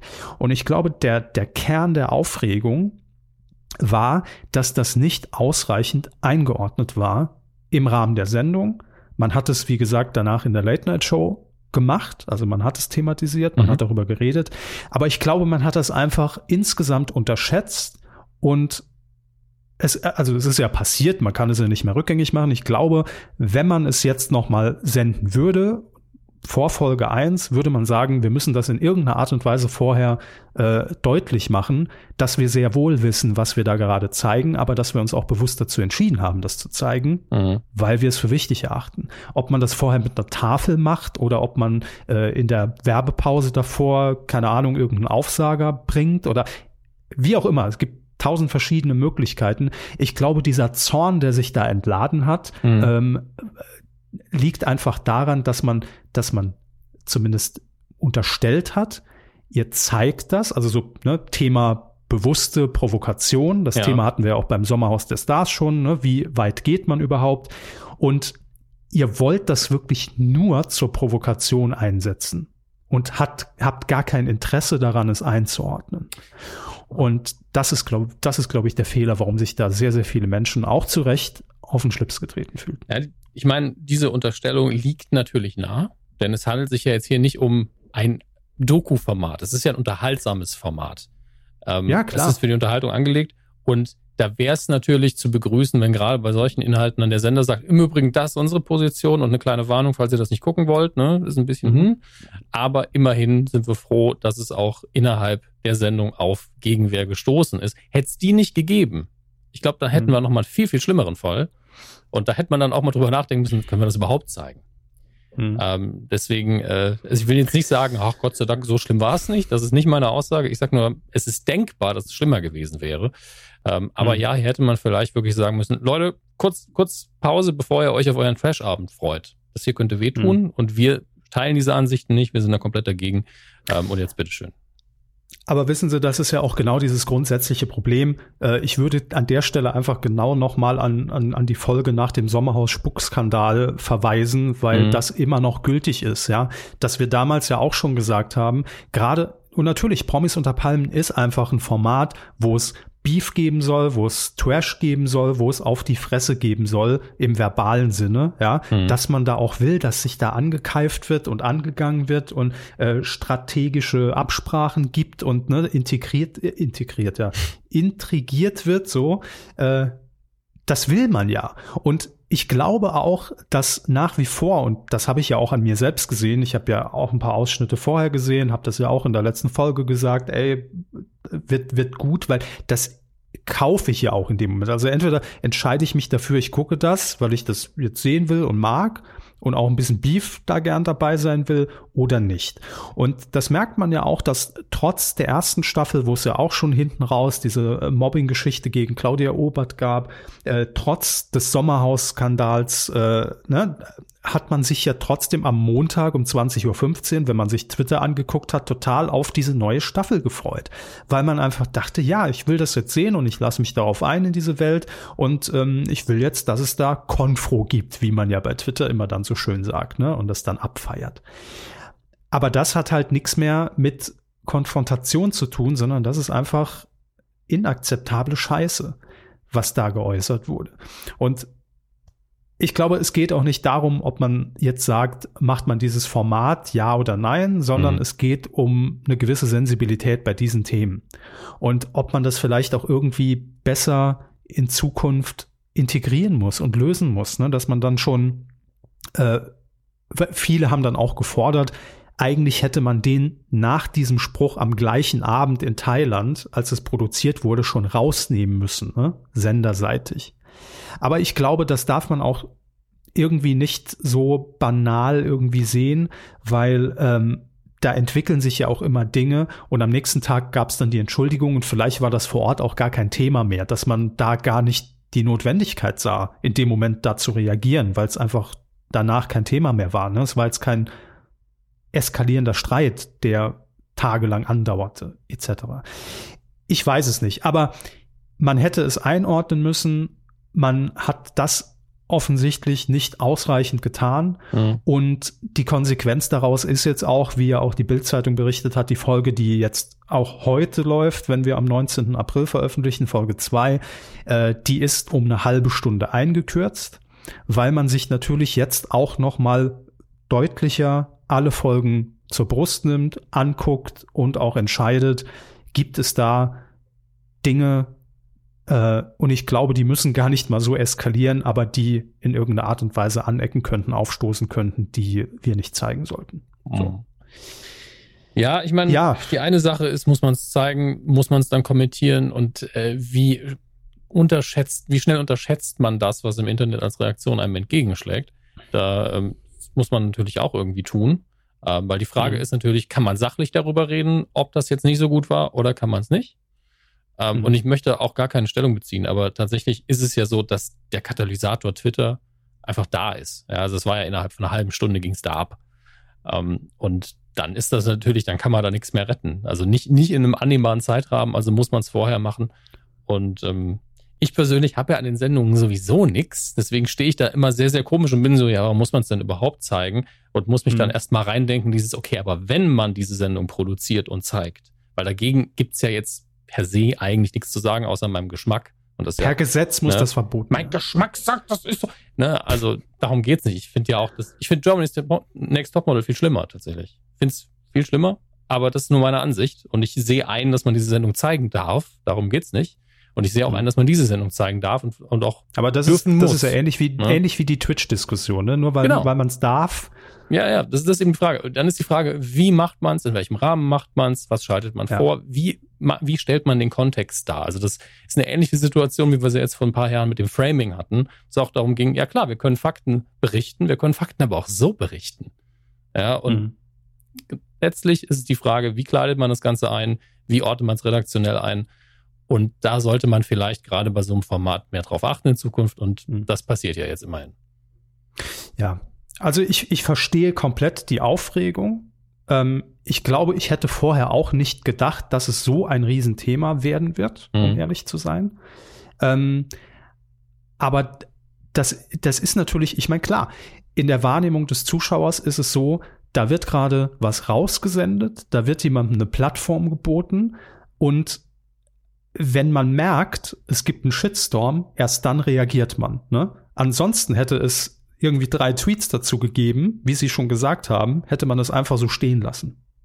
Und das ist, glaube ich, genau der Punkt, an dem man in Zukunft einfach vorher ansetzen muss und das noch deutlicher machen muss. Ähm, und ja, wenn man einmal mit dem Rücken zur Wand steht, dann kann man sowieso sagen, was man will, weil danach dann zu kommen, ne, und wir äußern, äh, wir, wir distanzieren uns und äh, äh das zieht dann nicht mehr. Also das, mhm. das verpufft dann. Das, da kann man, glaube ich, sagen, was man will das ist, äh, ich, das ist dann vorbei, der Moment. Ich denke mal, äh, folgendes ist vielleicht noch ganz wichtig zu beachten, dass einige jetzt vielleicht sagen werden, ja, aber wenn jetzt keiner reagiert hätte, wie Sie eben gerade gesagt haben, dann wäre es hm. ja einfach da, dann wäre es ja nicht schlimm.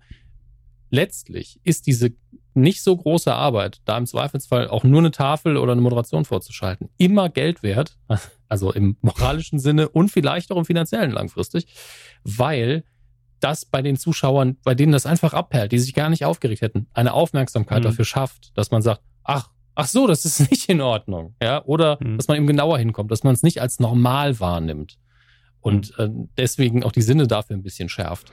Das ist schön. Das wirklich eine Stellung zu beziehen in dieser Hinsicht hilft im Zweifelsfall auch dem Sender ein bisschen und, und ja. auch der Sendung, dem Ansehen. Und die anderen kriegen ja immer noch ihre Konf Konfrontation in der Sendung. Das ist ja immer noch da.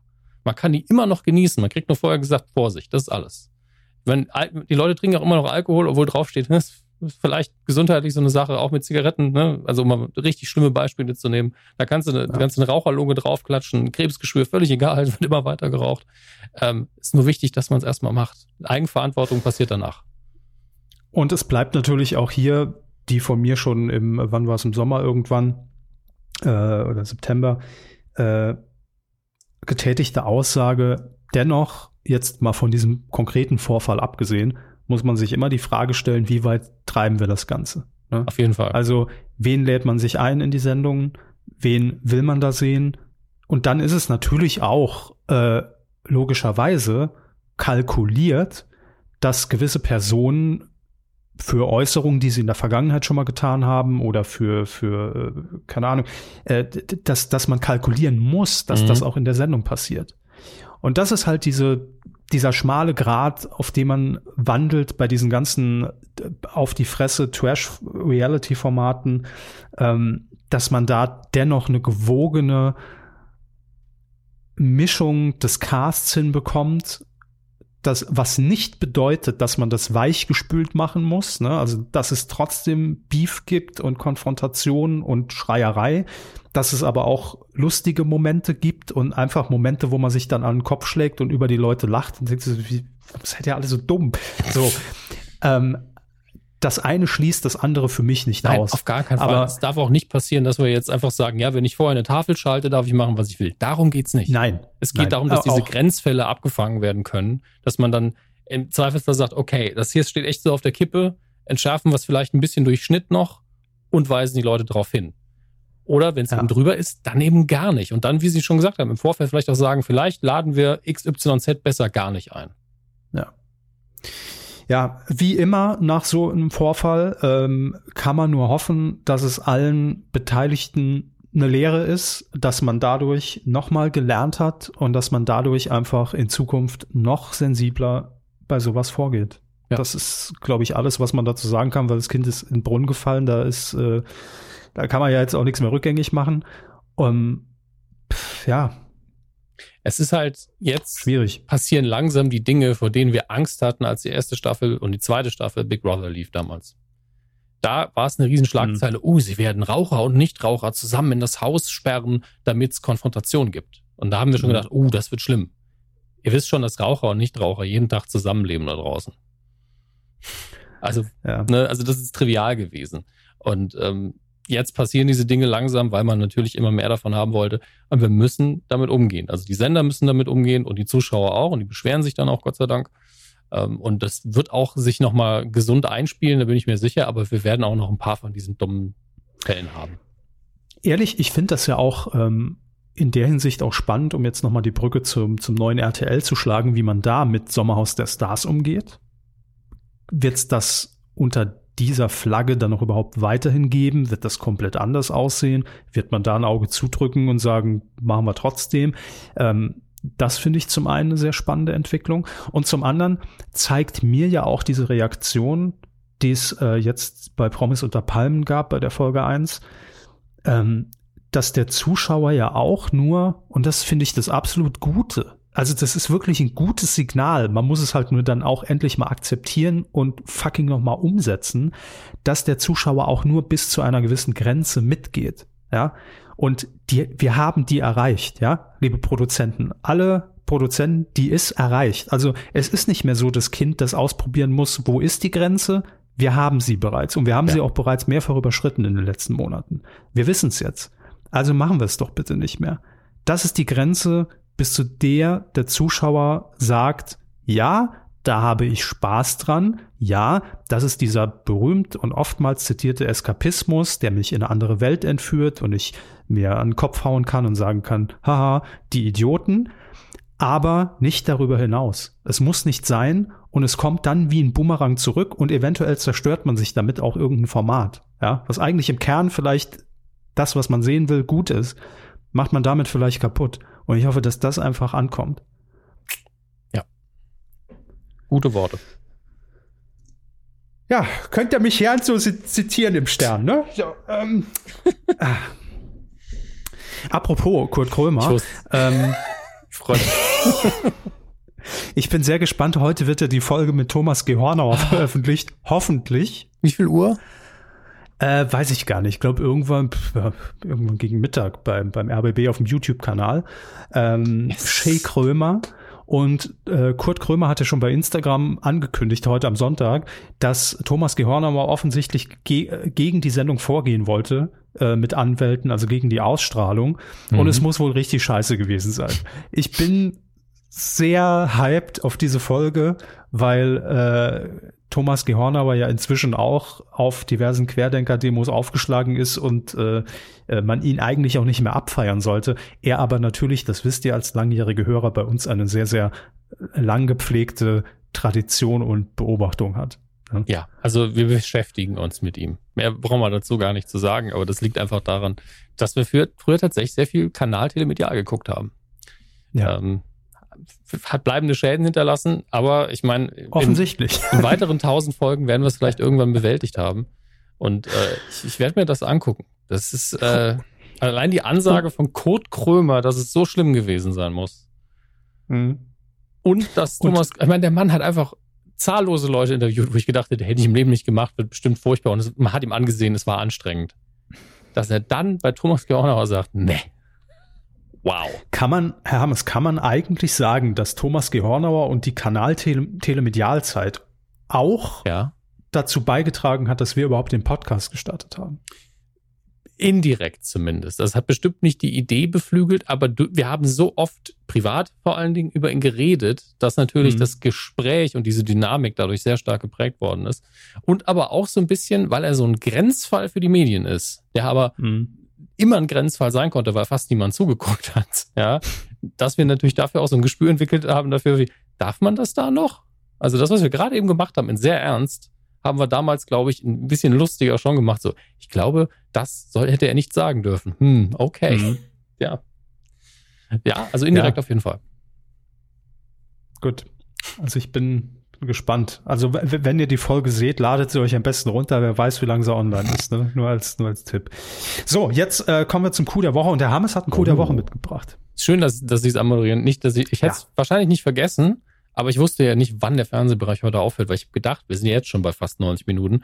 Ähm, mit ein paar, also ihr werdet das nicht so wahrnehmen, wir haben ein paar technische Probleme gehabt. Aber heute wird wirklich lang. Naja. Sie äh, haben mich gebucht für die Moderation, da bin ich. Wenn ich gebucht werde, mache ich 24 Stunden. Das steht in meinem Vertrag. Dafür ich schreibe meinen Namen jetzt Kevin noch an die Körper. Tafel, während Sie jingeln. Aber langsam. Coup der Woche. Ah, das hat mich jetzt äh, doch uh, abgelenkt. Was genau? Ach so, der, ja, ja. Entschuldigung. Bleiben Sie, bleiben Sie doch in der Rolle, mein Gott. Ähm, in Rolle, Herr Hammes. Ja. Alles in Rolle gesagt.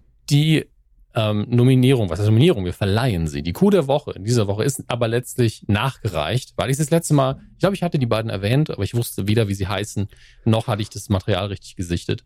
Ähm, es geht immer noch um das Meghan Markle und Prince Harry Interview äh, von Oprah Winfrey, aber nicht direkt. Also von den dreien kriegt die Coup der Woche keiner, die brauchen die auch nicht. Ja, ist auch, ne, ist ja nicht wie der Oscar. Man gibt es ja nicht den Leuten, die ganz oben stehen, sondern immer so dazwischen hier Landscaping und so weiter. Ähm, dieses Mal kriegen es zwar YouTuber, die aber auch eigentlich so erfolgreich sind, dass sie es nicht bräuchten. Aber es sind keine Deutschen. Damit sind wir wieder so grenzwertig genug. Es handelt sich um Josh Peters und Archie Manners, britische YouTuber, die eine ganz besondere Kategorie von Experten, ich hätte fast Journalisten gesagt, aber das wäre falsch, von Experten vorgeführt haben, nämlich Adelsexperten. Das ist eine Berufskategorie, hm. Ist, soweit ich weiß, kein Ausbildungsberuf, ist kein Studium, ähm, ist einfach ist, glaube ich, äh, VHS-Kurs, den man ja, belegen kann. Also ich sag's mal so, Herr Körber und ich können das auch. Also man nee, will ich, nee, will nee man nicht. könnte, nicht, nicht, nicht wollen, nicht, nicht mental in der Lage. Aber man müsste ja sich nur zu irgendeinem dummen Thema, Bums-Thema einlesen, zu, ja, ich bin Experte für äh, Prince Anne, liest einfach eine Biografie über sie, paar Wikipedia-Beiträge und dann wird man interviewt, zieht sich vorher noch einen schicken Anzug an, der so ein bisschen altmodisch wirkt. Ruft man einfach kurz Guido an und sagt, kannst du mich einkleiden in Seide? Und ähm, dann läuft das. Dann kann man interviewt werden bei den ganzen scheiß Boulevard-Dingern und Foto von sich drucken lassen im goldenen Blatt. Adelsexperte Kevin Körber sagt, Prince Anne, oh, was ein Knaller. Ähm, sie, liebt ihre, sie liebt ihre Hunde. Also so ein Scheiß. Also wenn wäre ich nur Adelsexperte im, im Freizeitmagazin Royal. äh, da gerne. Ne? Könnt ihr übrigens, falls ihr das noch irgendwo im, im Handel am Kiosk findet, unterstützt Qualitätsjournalismus, das Freizeitmagazin Royal von Jan Böhmermann rausgegeben, als Antwort auf die Yellow Press. So. Okay. Ich habe ich hab mich mit der Aktion noch nicht beschäftigt. Ich habe aber mitbekommen, dass äh, sie es auf jeden Fall bestellt haben irgendwo. Genau, man ähm, kann es auch online bestellen, kostet dann zwar drei Euro Versand, das Heft 99 Cent, aber das war's mir wert. Ähm, nee, es wird, äh, können wir ganz kurz so sagen, ja, Jan Böhmermann hat, äh, was ja auch die Kollegen von Übermedien schon seit Jahren machen mit Top voll Gold, diese ähm, äh, ja, Machenschaften von diesen ganzen Klatschmagazinen ja. aus dem Hubert Border Verlag und Co. aufgedeckt und hat jetzt einfach den Gegenangriff gestartet. Er hat nämlich genau mit diesen catchy Headlines äh, ein Magazin aufgelegt, 500.000 Auflage in ganz Deutschland, ähm, wo er quasi gegen die komplette äh, Chefredaktion von Hubert Burda und Co. schießt und das Gleiche macht, nämlich einfach mal Fake News raushauen mit übertriebenen Headlines, äh, was online dann alles zensiert werden muss, weil es dann doch rechtlich nicht so ganz stimmt, aber das kriegt ja keiner mehr mit, weil die Hefte ja im Handel liegen. Äh, von daher. Das habe ich aber da eigenen, gelesen. Das habe ich aber mit, da gelesen. Genau, mit den eigenen äh, Waffen geschlagen. Mhm. Ja, also ganz, ganz schlimme Industrie. Die Adelsexperten an sich sind da vermutlich naja, einige sind da auch ganz üble, üble Täter, muss man ganz ehrlich sagen. Aber es gibt bestimmt auch einige, die einfach nur sagen, ja, die haben die hab sich ja immer schon für Literatur interessiert und das ist ganz toll. Also man kann diesen dummen Beruf auch, glaube ich, harmlos ausüben, aber letztlich, die, die tun immer so, als wären sie verschwägert oder würden golfen gehen mit den Royals, aber dabei in der Regel haben die überhaupt keine Kontakte. In der Regel haben die einfach irgendwann beschlossen, mich interessiert das, ich möchte damit Geld verdienen. Ich hm ich werde diese Rolle ausfüllen und spielen. Es ist wirklich eine Art von Rolle, die man sich, auf die man sich auch vorbereitet. Also die werden schon Ahnung haben von dem, weil sie sich da eingelesen haben. Aber das war's. Ja, und das ist genauso, wie wir früher immer gelacht haben über, wenn bei, beim Fernsehen in der Bar, wenn der Experte steht, heißt es nichts. Ja, es heißt einfach nichts. Heißt im Idealfall, Person hat sich mit Thema beschäftigt. Punkt. Bei mir steht bei Lenzen Live Social Media Experte, wisst ihr Bescheid. Sehen Sie? Ja, und der. Körper mhm. hat nicht mal irgendwie, sie haben vielleicht mal ein Seminar besucht, sie haben auch mal welche gegeben, das weiß ich noch. Ähm, da wollen wir nicht auf die Details eingehen. Aber ähm, es gibt ja durchaus verschiedene. Seminare gegeben? Sie haben mindestens ein Seminar gegeben. Weiß ich nicht. Mehr. Denken Sie an den Löwen. Das ist aber ein anderer Löwe als der, den wir sonst erwähnen. Ähm, auf jeden Fall, äh, es gibt, glaube ich, von, äh, von Handelskammern manchmal Social Media Seminare, die man besuchen kann, wegen der rechtlichen Fragen vor allen Dingen. Ja, nur um das mal dahin zu stellen. Danach ist man aber nicht zwingend Experte dafür, ob man jetzt Reichweite generieren kann, sondern nur, ja, brauchst eine AGB etc. und das darf man, das darf man nicht. Äh, egal, es war jetzt abschweifen. Auf jeden Fall, Adelsexperten, ja, ist ein, ist ein im, im besten Falle ein egaler Beruf, im schlimmsten Falle ist das sehr nah an der Lüge, was sie den ganzen Tag machen. Ähm, und die beiden YouTuber Josh Peters und Archie Manners leben davon, dass sie Promis ein bisschen hinters Licht führen normalerweise. Carol Baskin, Tiger King Fame, ja, äh, haben sie in ein Interview verwickelt. Äh, sie dachte mit Jimmy Fallon, weil sie, weil die beiden rabmäßig Ausschnitte von Jimmy Fallon benutzt haben, in denen er eine Person, also indem er das Wort Cat sagt. Sie haben gesagt, das Interview wird sich nicht über Tiger King drehen, sondern nur über Katzen, weil sie ja Ahnung von Katzen hat. Deswegen haben sie ganz viele Ausschnitte vorbereitet von Jimmy Fallon, wo er einfach Cat sagt weil er Leute interviewt hat, die Cat hießen, eine Katze auch mal da hatte oder über Katzen eben geredet hat und haben dann Nippelboard-mäßig dieses Interview geführt. Relativ witzig. Aber das mit den Adelsexperten war recht hart. Die haben nämlich eine Handvoll Adelsexperten engagiert, denen auch Gage bezahlt. Wollt ihr in unserer Sendung auftreten? Wir reden über das Meghan Markle äh, Prince Harry Oprah Interview. Und wir haben es ja alle noch nicht gesehen. Es kommt ja in drei Tagen, aber wir reden einfach schon mal drüber, als hätten wir es gesehen. Und vor mhm. der Kamera stimmen die dem alle, alle auch nochmal zu, nein, ich habe es nicht gesehen. Und dann sagen sie wirklich solche Dinge wie, ja, das hat Meghan Markle ja gesagt. Und was im Interview auf jeden Fall rüberkam, ist X. Im vollsten Brustton der Überzeugung einfach wieder ihre Rolle gespielt. Ja, natürlich habe ich das Interview gesehen und ich interpretiere es so. Und es ist einfach Verarsche. Punkt. Aber da sind wir ja auch wieder beim Thema Yellow Press, wo auch ja. einfach Interviews erfunden werden, die es nie gab. Genau. Und ja. ich meine, die wissen ja, was sie da tun und sie machen es beruflich. Einfach nur, ja, ja, ich lüge jetzt einfach mal für eine halbe Stunde. Okay, alles klar. Und deswegen, wegen dieser konsequenten und professionellen Machart, der Idee, dem Timing, ähm, geht die gute Woche an Mr. Peters und Mr. Manners aus Großbritannien. Und äh, wir werden da auch eine kurze E-Mail, glaube ich, schreiben oder zumindest einen Tweet absetzen. Die freuen sich bestimmt, dass sie aus Deutschland mal was bekommen haben. Aber sie haben 1,46 Millionen Abonnenten auf YouTube. Vielleicht sind sie auch so, pff, was wollen die denn?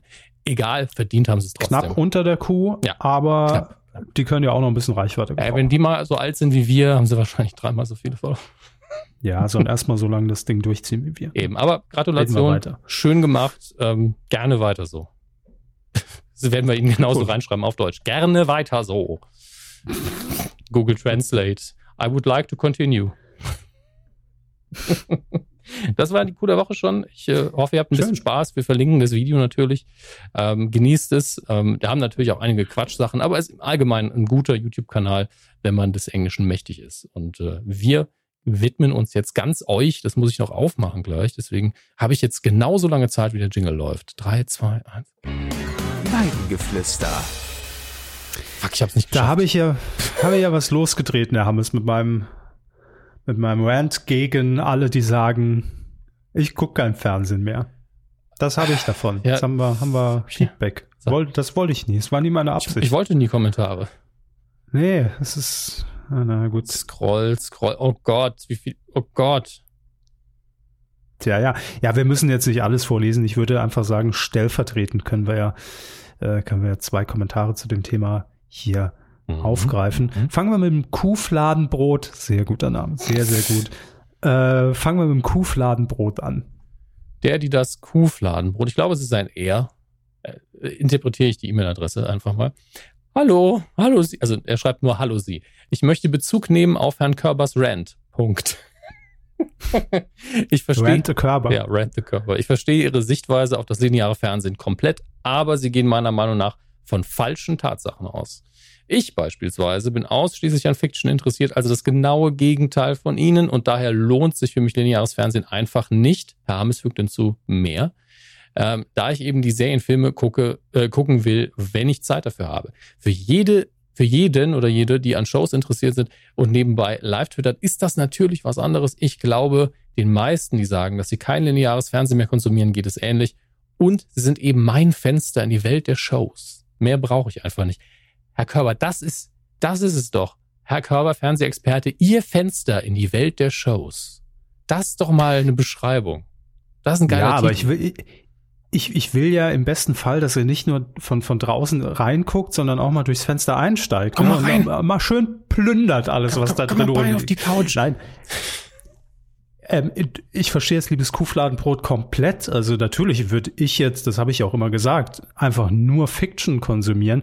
Äh, dann wäre wahrscheinlich auch, äh, dann, dann hätte ich alle Abos, die man abschließen kann. Klar, das ist ja im umgekehrten Fall, würde es Streaming-Anbieter geben, die nur auf Shows setzen äh, oder auch Live-Shows, dann wäre ich da auch dabei. Ne? Das ist ja das, was ich sagte. Ich schließe das ja nicht kategorisch aus, weil ich sage, mhm. das ist Streaming, das ist lineares Fernsehen, äh, sondern es geht mir genau um diesen Aspekt und dass man aber trotz all dem äh, hier und da immer wieder Perlen findet. Es gibt ja noch mehr als Shows und Fiction, die sich durchaus lohnen, das sich anzugucken. Also ob man das jetzt linear guckt oder dann im Nachhinein in der Mediathek, spielt ja keine Rolle. Ähm, dass man einfach den Horizont dahingehend auch ein bisschen offen hält und nicht dieses Kategorische sagt, ne? Alles, was da läuft, ist scheiße und ich guck's nicht. Das meinte ich ja. Hm. Äh, Glenn Riedmeier hat. Moment, äh, Moment. Ja, bitte. Ich habe jetzt direkt das, das, Rätsel, das uns natürlich immer aufgegeben wird, noch versucht zu lösen. Äh, viele Grüße aus der ersten Wissenschaftsstadt Deutschlands. Da muss man jetzt sagen, ich habe das ersten gerade eben überlesen. Denn Wissenschaftsstadt ist tatsächlich ein Titel, den die Regierungen der Bundesländer an Städte verleihen können, die durch, laut Wikipedia, durch national und international tätige Institutionen und Forschungseinrichtungen herausragende Leistungen auf dem Gebiet der Forschung erreicht haben. So. Ähm, und aktuell haben vier deutsche Städte diesen Titel. Wenn man nach googelt, ist übrigens direkt Darmstadt. Und hatte ich auch tatsächlich abgespeichert ja, und, und, aus irgendeinem Grund Erfurt. Ja, und Darmstadt ist auch die erste Stadt. 97 hat es das wohl ähm, erhalten. Dann haben wir noch Fürth, Straubing und Burghausen. Okay. damit unser Aufklärungsteil für heute auch erledigt. Vielen Dank, liebes Kuhfladenbrot, für diese schöne Info. Glenn Riedmeier hat sich auch noch zu Wort gemeldet zu dem Thema ein freundliches Hallo auf die Weide. Ich reagiere auch empfindlich auf, auf, auf Aussagen wie ich gucke schon lang kein Fernsehen mehr oder lineares Fernsehen ist tot die gerne mit einer gewissen elitären Haltung geäußert werden. Unbestritten ist, dass sich die Sehgewohnheiten in den vergangenen Jahren verändert haben. Das sehen wir ja alleine daran, Anmerkung von mir, äh, dass, dass wir jetzt ja überhaupt gar nicht auf die Idee kämen, zu warten, bis der RBB sich mal bemüht, irgendwie Shea Krömer auszustrahlen, abends um 22 Uhr. Sobald das Ding bei YouTube ist, guckt man's, ne? Da, Davon ja, mal abgesehen. Das ist ja der Punkt, das kommt auch auf die Veröffentlichungsweise an. Wenn die Premiere beim RBB wäre und wir würden drauf brennen, würden wir es trotzdem da gucken.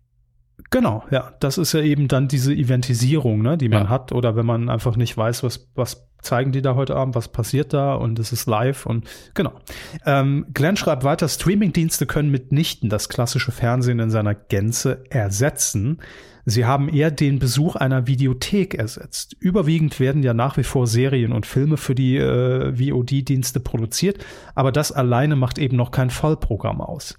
Im non-fiktionalen Bereich ist das lokale Angebot noch äußerst überschaubar. Anders gesagt, es gibt bei Netflix und Prime Video eben keine eigenproduzierten Nachrichtensendungen, mehrstündige Live-Spielshows, Polit-Talks, tagesaktuelle Satireformate, Magazine, Quizshows und auch kein Frühstücksfernsehen. Gut, ob man das jetzt braucht, ist natürlich. Ähm, ja, aber egal. Er meint mag, Vollprogramm. Also von daher schon absolut ja. richtig. Äh, mag sein, dass das für Serienfans alles unwichtige Inhalte sind, aber für mich war und ist Fernsehen mehr als ein Flüchten in eine fiktionale Serienwelt. Beste Grüße, lieber Glenn. Ja, finde ich einen guten Kommentar. Dankeschön. Stimme ich auch ja. im großen Maße zu, obwohl ich ja eher die Fiction-Fraktion bin. Ähm, gleichzeitig das beste Beispiel aktuell gegen diese Einstellung, ja, lineares Fernsehen ist eh tot, seit Wochen. Und ich würde sagen, datiert an dem Tag, an dem die Folge der Mediencore Online ging, in dem Herr Körber gesagt hat, Lanz, Lanz ist gerade in Topform. Seitdem spricht ganz Deutschland über Lanz. Ja, also das ist ja. nicht Lanz-Verdienst, das ist Verdienst von Herrn Körber. Nein, Na, das, das wissen wir alle. Ja, ähm, aber unabhängig davon, jetzt hat auch Herr Beisenherz noch einen Artikel über ihn geschrieben und ähm, es ist ja auch einfach so, wie, wie wir es ja gesagt haben, die Situation spielt ihm natürlich ein bisschen zu, aber er verwandelt den Ball dann auch in Fußballreferenz. Bitte markiert das im Kalender.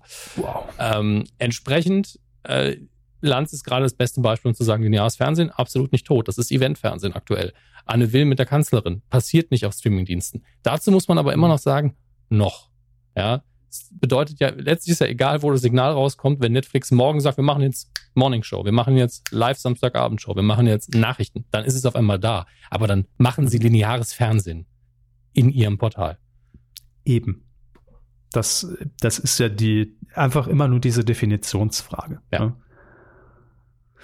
Ähm, wo waren wir? wir? wir? hatten gerade Glenn vorgelesen und jetzt Glenn. haben wir noch einige andere Kommentare. Ja, äh, ich überlege jetzt gerade, ob wir Tim vorlesen, also zumindest vielleicht gekürzt, weil ähm, er thematisiert das ganze mhm. Ding auch nochmal. Und ähm, äh, fangen wir vielleicht bei dem beim zweiten Part an. Bei, Wollen Sie? Beim zweiten Abschnitt, bei dem kurzen? Genau. Okay. Ähm, da müssen Sie mir vielleicht kurz mit der Abkürzung helfen. Ich war bei TMS in den Werbepausen übrigens sehr überrascht. Der Mask Singer. Ah, ja, Entschuldigung. In den meisten Spots ging es um vegane Ernährung, um Nachhaltigkeit, um Elektroautos. Sogar Diskriminierung wurde thematisiert. Ein Spiegel Gesell des gesellschaftlichen Wandels oder doch nur Greenwashing. Das ist jetzt tatsächlich ein Riesenthema mit Greenwashing. Das jetzt hier aufzumachen, würde, glaube ich, eine ganze Podcast-Folge dauern. Deswegen haken wir einfach mal ab an der Stelle. Aber insgesamt hat sich mein Medienkonsum einfach sehr stark vom klassischen Fernsehen wegbewegt. Am Anfang war ich damit vielleicht sogar ein bisschen elitär und snobistisch. Inzwischen ist es einfach so, dass YouTube Premium für mich eine der besten Investitionen war. Tatsächlich schaue ich überwiegend Content auf YouTube, Let's Plays, Analysen von Filmen und Games, Gartenvideos mit Tipps und Tricks, Back- und Kochvideos. Was Serien angeht, bin ich sehr wählerisch. Außer Marvel oder zuletzt dem DuckTales Reboot spricht mich da nur wenig an. Und beim TV geht's mir ganz genauso. Früher wäre eventuell der Fernseher nebenher gelaufen. Heute sind es YouTube oder Disney Plus auf dem Smartphone. Grüße aus dem Ort mit dem höchsten Förderturm Europas. Das müsste Göttelborn sein. Richtig, 500 Euro. Ja. Ähm, ja, aber dem kann ich zustimmen. Also ich äh, sehe das ja ganz genauso. Bei mir lief früher auch nachmittags nach der Schule der Fernseher immer nebenher, weil man einfach ja auch keinen Internetzugang hatte. Also oder wenn, dann nur sehr begrenzt zeitlich. Ähm, wenn man jetzt mal wirklich so in, in, die Zeit der, der Kindheit und des Heranwachsens äh, zurückgeht. Und heute merke ich das ja auch. Also klar, wenn ich äh, zu Hause bin, dann gucke ich auch sehr viel auf YouTube, ne? weil da gibt's natürlich schon Inhalte, die so komplett dann auf die eigenen Bedürfnisse jetzt gerade zugeschnitten sind. Bestes Beispiel, äh, ich habe mir jetzt den ollen Fernseher bestellt, dann gucke ich mir natürlich auf YouTube erstmal vier, fünf äh, Testberichte irgendwie an, mhm. ne? sowohl von einer Computerbild als auch von, äh, von irgendwelchen Technik-YouTubern, äh, um mir da so ein Bild einfach von zu machen oder zu sehen, okay, was kann der, was, was kann er nicht. Das würde ich ja im Fernsehen nie finden. Ja. Also ich, äh, dass, dass das beides nebenher existieren kann, auf jeden Fall. Ich glaube, das ist das Problem. Also die, man spricht natürlich immer von der eigenen Erfahrung heraus weg. Ja, und ist so, ja, ist doch tot jetzt Fernsehen, weil ich guck's nicht mehr, meine Freunde guck's nicht mehr, ich kenne vielleicht niemanden, der es guckt. Und dann ist man meistens irgendwo wie in der allseits beliebten Bubble drin ähm, und hat natürlich keine Statistik erhoben. Und man hat noch nicht drüber nachgedacht, was kann das Fernsehen denn aktuell noch besser als die anderen Sachen, darüber haben wir eben gesprochen. Ähm, aber hier ist es doch auch so, dass er, der Tim hat ja auch nur 24 Stunden am Tag. Hm. Und er findet die Sachen, die ihn mehr interessieren, eben nicht im Fernsehen. Also guckt er eher YouTube und Disney Plus. Er hat, also er hätte nicht mal die Gelegenheit, viel zu gucken, was im Fernsehen passiert. Will ich mir gar nicht unterstellen. Ich meine, vielleicht sitzt er jeden Tag eine halbe Stunde da, seppt sich durch oder guckt sich was an und würde es auch mitkriegen. Aber am Ende des Tages geht man ja dahin, wo man die meisten Sachen findet, die für einen da sind den Rest des Tages muss man vielleicht auch mal kochen, Abwasch machen, arbeiten und, und schlafen. Also hm. äh, es ist einfach so, dass dieses Leitmedium Fernsehen ein bisschen ausgedünnt wird. Ich würde sagen, es ist es immer noch, es ist immer noch das größte Mainstream-Leitmedium in verschiedenen Aspekten.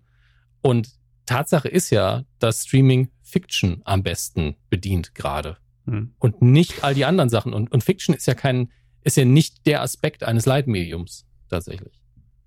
Aber das ist ja finde find ich genau das Tolle, dass wir in dieser Zeit inzwischen leben. Wie jetzt mein bestes Beispiel aus der letzten Folge, ich entdecke das große Promi-Backen für mich. Ja, so, super. da kann ich jetzt am, am Sonntag äh, um, zufällig um 18 Uhr sehe ich diese Folge, die in Sat 1 wiederholt wird aus der Staffel. So, ich mag die, würde gern weiter gucken und dann denke ich mir, ja fuck it, jetzt ist die, die, es läuft gar keine aktuelle Staffel, die ist schon vorbei. Jetzt habe ich eine Folge gesehen, bin angefixt, äh, habe mir jetzt äh, fünf Kilo Käsekuchen gekauft, kann den fressen, oh. aber ich will das auch parallel dazu gucken. So, Nein, ich kann einfach in die Mediathek gehen und ziehe mir alle Staffeln rein. Das ist doch das Coole und da ist es doch für mich überhaupt gar kein Unterschied mehr. Das ist natürlich eine Fernsehsendung, die fürs Fernsehen produziert wurde. Gucke ich die jetzt äh, auf sat1.de, auf Join äh, oder, oder wenn sie bei Amazon laufen würde, gucke ich sie da. Es ist doch völlig egal. Das ist ja die große Freiheit, die, die wir damals uns ja immer gewünscht haben, das dass das mal so kommt. Freiheit, ja. Ja. Also dass man Inhalte einfach, wann man auch immer Bock drauf hat, konsumieren kann. Ich weiß noch damals, äh, das war ja ein Novum, auch hier wieder, wir haben es vorhin kurz angedeutet, äh, verklausuliert, jetzt nennen wir es ganz konkret, NBC Giga. Das mhm. war damals wirklich so der, das erste Angebot, das ein Video-on-Demand-Archiv angeboten hat. In einem Wheel-Player mit 100 mal 50 Pixeln, äh, aber man konnte sich einzelne Inhalte aus dieser Sendung im Nachgang runterladen und angucken. Das war so wie, und ich muss da keinen Videorekorder programmieren. Krass. Also das, da sind wir halt lange und das ist einfach gut. Das ist super. Ja, der, Kino, der Videorekorder läuft eben immer mit automatisch. Ja. Das ist schön. Irgendeiner, irgendeiner wird es schon mitzeichnen, wenn es irgendwie was ganz Spektakuläres ist oder man kriegt es offiziell im besten Fall der Fälle. Aber man kommt ran. Das ist ja das Gute. Äh, schließt auch jetzt thematisch zumindest bei Mr. Eric S. an. Moment, weil Mr. Eric ist, ach da, Entschuldigung für die unangenehme Pause gerade. Ein Hirnfurz. Äh, Mr. Eric S. schreibt, Hallo liebe Weidemänner, Weidenmänner, ich finde es sehr schön, dass Herr Körper das große Promi-Backen jetzt auch für sich entdeckt hat. Ich wollte Ihnen das schon nach der letzten Folge empfehlen, nachdem Sie mal wieder über Grillen, Hensler, Kitchen Impossible etc. geredet hatten. Vergessen. Die aktuelle Staffel hat mir viel Spaß gemacht. Vor allem Herr Mielski und Herr Boschmann haben mir sehr viel Spaß gemacht. Mit Sprüchen und kleinen Sticheleien gegeneinander. Die Sendung habe ich erst im Sommer für mich entdeckt durch den YouTube-Kanal des großen Backens. Da wird, wie ich finde, eine clevere Strategie gefahren. Die Folge wird als snackable Content über die Woche verteilt veröffentlicht. Die Sendung wäre definitiv ein Kandidat für das ähm, nächste Wehrspiel in der nächsten Staffel. Definitiv. Hm. Da freue ich mich dann drauf, weil dann haben wir auch ein Format, das ich dann potenziell mal gucken kann. Mein Problem mhm. ist, ich möchte dann nicht so elitär hinterher die Sendung gucken, komme dann raus und sage, Herr Körber, die kriegen ja nicht mal einen Hefeteig hin. Ja, also das darf halt nicht passieren. Aber es ist Promi-Backen, da dürfte ich das vielleicht sogar. Ich feiere äh, Erik S. auch dafür, dass er quasi in Tradition der Sendung, das große Promi-Backen, was einfach mit sehr vielen Wortspielen arbeitet, auch hier von Snackable Content auf dem mhm. YouTube-Kanal mhm. vom großen Backen spricht. Schön sehr weggeknuspert, ja. ja. Finde ich gut. Die Creme de la Creme äh, ist, ist versammelt an Promis. Da ging doch wieder Nein, der Teig auf, ja. Aber genau da sehen wir es. Das ist ja so ein Beispiel. Und natürlich ist das auch eine Strategie, dass man über YouTube, weil man sich vielleicht für ein Thema interessiert, dann darauf stößt und überhaupt dadurch erstmal in Kontakt mit dem Format kommt. Ne? Klar. Ja. Also es ist alles ein Bums. So, da könnt ihr mich auch zitieren, lieber Stern. ähm, Hat der Stern Sie in der Woche zitiert? Nee, aber ich habe ja gesagt, mein Statement hier zu Promis unter Palmen darf der Stern gerne so übernehmen. Ja, schneide ich raus, schicke ich raus. Das, das Schluss, das Schlusszitat. Ähm, Solus äh, weist hier noch darauf hin, weil Sie gefragt haben, mhm. ob es noch Podcasts mit Jingles gibt. Äh, die Andre McFly Show hat zum Beispiel viele schöne Jingles vom Bier des Monats bis Politiker des Monats, ist alles dabei. Oftmals hochwertig produziert von einem hochgradig talentierten Podcast-Musikproduzenten namens Solus. Ja, Grüße Solus. Richtig Grüße immer bitte an Solus aus. Ja. Ja. ja. Und äh, schamlose Eigenwerbung freigeschaltet für 100. 100 bitte. Schön. Richtig. Äh, Max Snyder hat noch kommentiert. Ach ja, das, das wird auch wieder ein Ding hier. Max Snyder, immer dabei. Hallo, ihr Milchmäuse. Wir sind, wir sind keine Milchmäuse. Aber gut, zu Bob Burger, Bob's Burgers. Es gibt insgesamt elf Staffeln. Zwei weitere sollen laut einem DB-Eintrag folgen. Fun Fact: Im Deutschen wird Bob Belcher von Konstantin Graudus gesprochen, den die meisten eher als Stapelfahrer Klaus kennen dürften. Der war letztes Jahr beim Massengeschmack TV zu Gast. Es folgt ein Link. Und ich habe mich zunächst über seinen Bob Burgers Pullover gewundert, bis ich dann irgendwann seine Stimme erkannt habe. Sowas ist immer schön. Auch immer schön, wenn man als, wenn man aufwächst und man guckt, also Heute passiert es vielleicht nicht mehr so sehr, aber man guckt synchronisierte Kinofilme und irgendwann hört man Benjamin Blümchen, aber es ist nicht Benjamin Blümchen. Hm. Das macht mich heute manchmal noch fertig. Ähm, weiter, zweiter Fun Fact, exklusive für einen Körper. Für den Fall, dass die Star Wars News der Woche au äh, dünn ausfallen. Stimmt sogar ein bisschen, deswegen lesen wir es vor. Ist mir zwar schon bekannt, aber sind halt, sind halt keine News, ne? Ist halt alter Kram. Der zweite Star Trek-Film änderte seinen Titel wegen des dritten Star Wars-Films. Dieser sollte zunächst Revenge of the Jedi heißen. So wurde aus Revenge of Khan, der etwa zeitgleich gedreht wurde, schließlich The Wrath, Wrath of Khan. Das ist hat sich kein einfaches Wort. George Lucas meinte jedoch später, dass Jedi keine Rache ausüben. So bekam der dritte Film den heute bekannten Titel The Return of the Jedi. Liebe Grüße an die mhm. Macher und Hörer vom Discovery Panel. Das sind nicht wir, aber ja, wir richten es aus. Ich winke ganz brav in die Kamera, die aus ist. Ähm, Grüße bitte. Ja. Und hier von Max Snyder noch Grüße aus einem Ort, der scheinbar für nichts bekannt ist. Du wirst was finden. Also wenn wir, wenn wir 500 Folgen, wir sind noch keine 5, 300 Folgen Medico irgendwas gezeigt haben, dann dass jede Stadt irgendeine Punkt, Punkt, Punkt Stadt ist. Ja. Das stimmt. Bisschen Mühe geben fürs nächste Mal. Ah. Ähm, ja, wir müssen auch, wir, wir, können die Hörerinnen und Hörer hier nicht schonen. Die müssen auch mal ein bisschen was für ihr Geld machen, das wir uns geben. Also, das ist klar.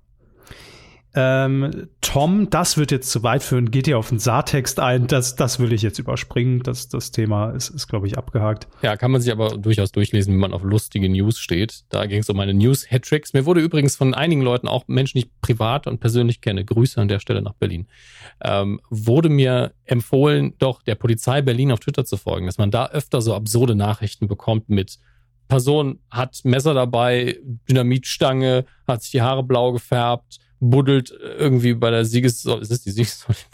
gerade falsch. Äh, buddelt ja. beim Brandenburger Tor irgendwie ein Loch in die Wand, ist aber auch angetrunken, hat keinen Führerschein und, und hat sich die Nummernschilder in sein, in sein Rektum eingepflanzt. Ja, dass man da sowas findet. Ich bin, es ist Berlin. Natürlich. Ich gehe davon aus, dass das minütlich passiert. Das ist Berlin.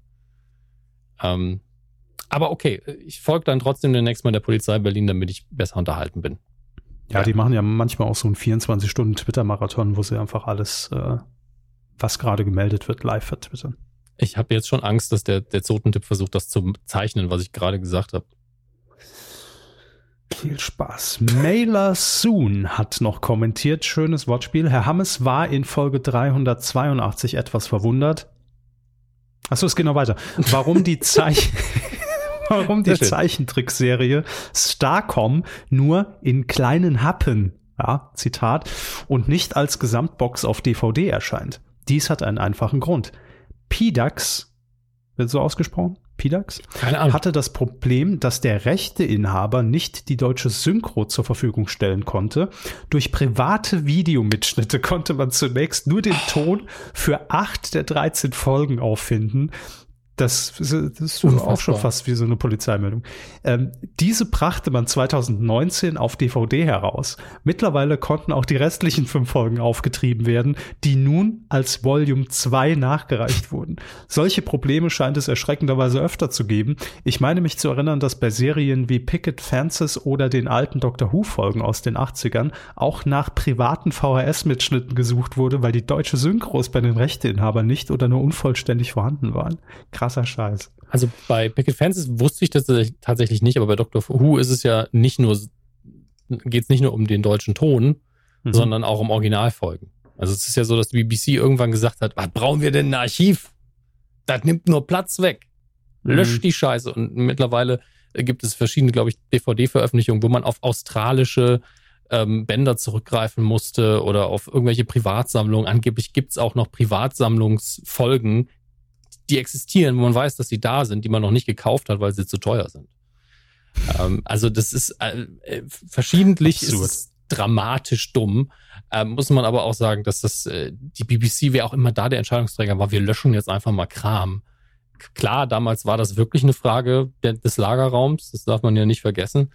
Aber wie kann man auf die Idee kommen, dass man ein kulturelles Erbe, egal was man jetzt über einzelne Sendungen denkt, einfach löschen sollte? Das ist ja ekelhaft. Cancel Culture mal anders. Ja. Ach ja, aber vielen Dank für die Aufklärung. Ja, und äh, vielen Dank sagen wir natürlich auch zu den Leuten, die Herr Körber jetzt nochmal schnell recherchieren muss oder bereits vorbereitet hat, die uns monetär haben eine Zuwendung zukommen lassen.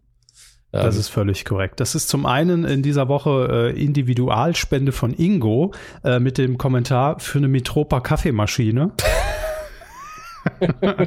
Vielen Dank. Schön. Ja, Beatrice König, Beatrice dankt. Und äh, dann geht natürlich der Dank wie immer an unsere äh, Monatsspender.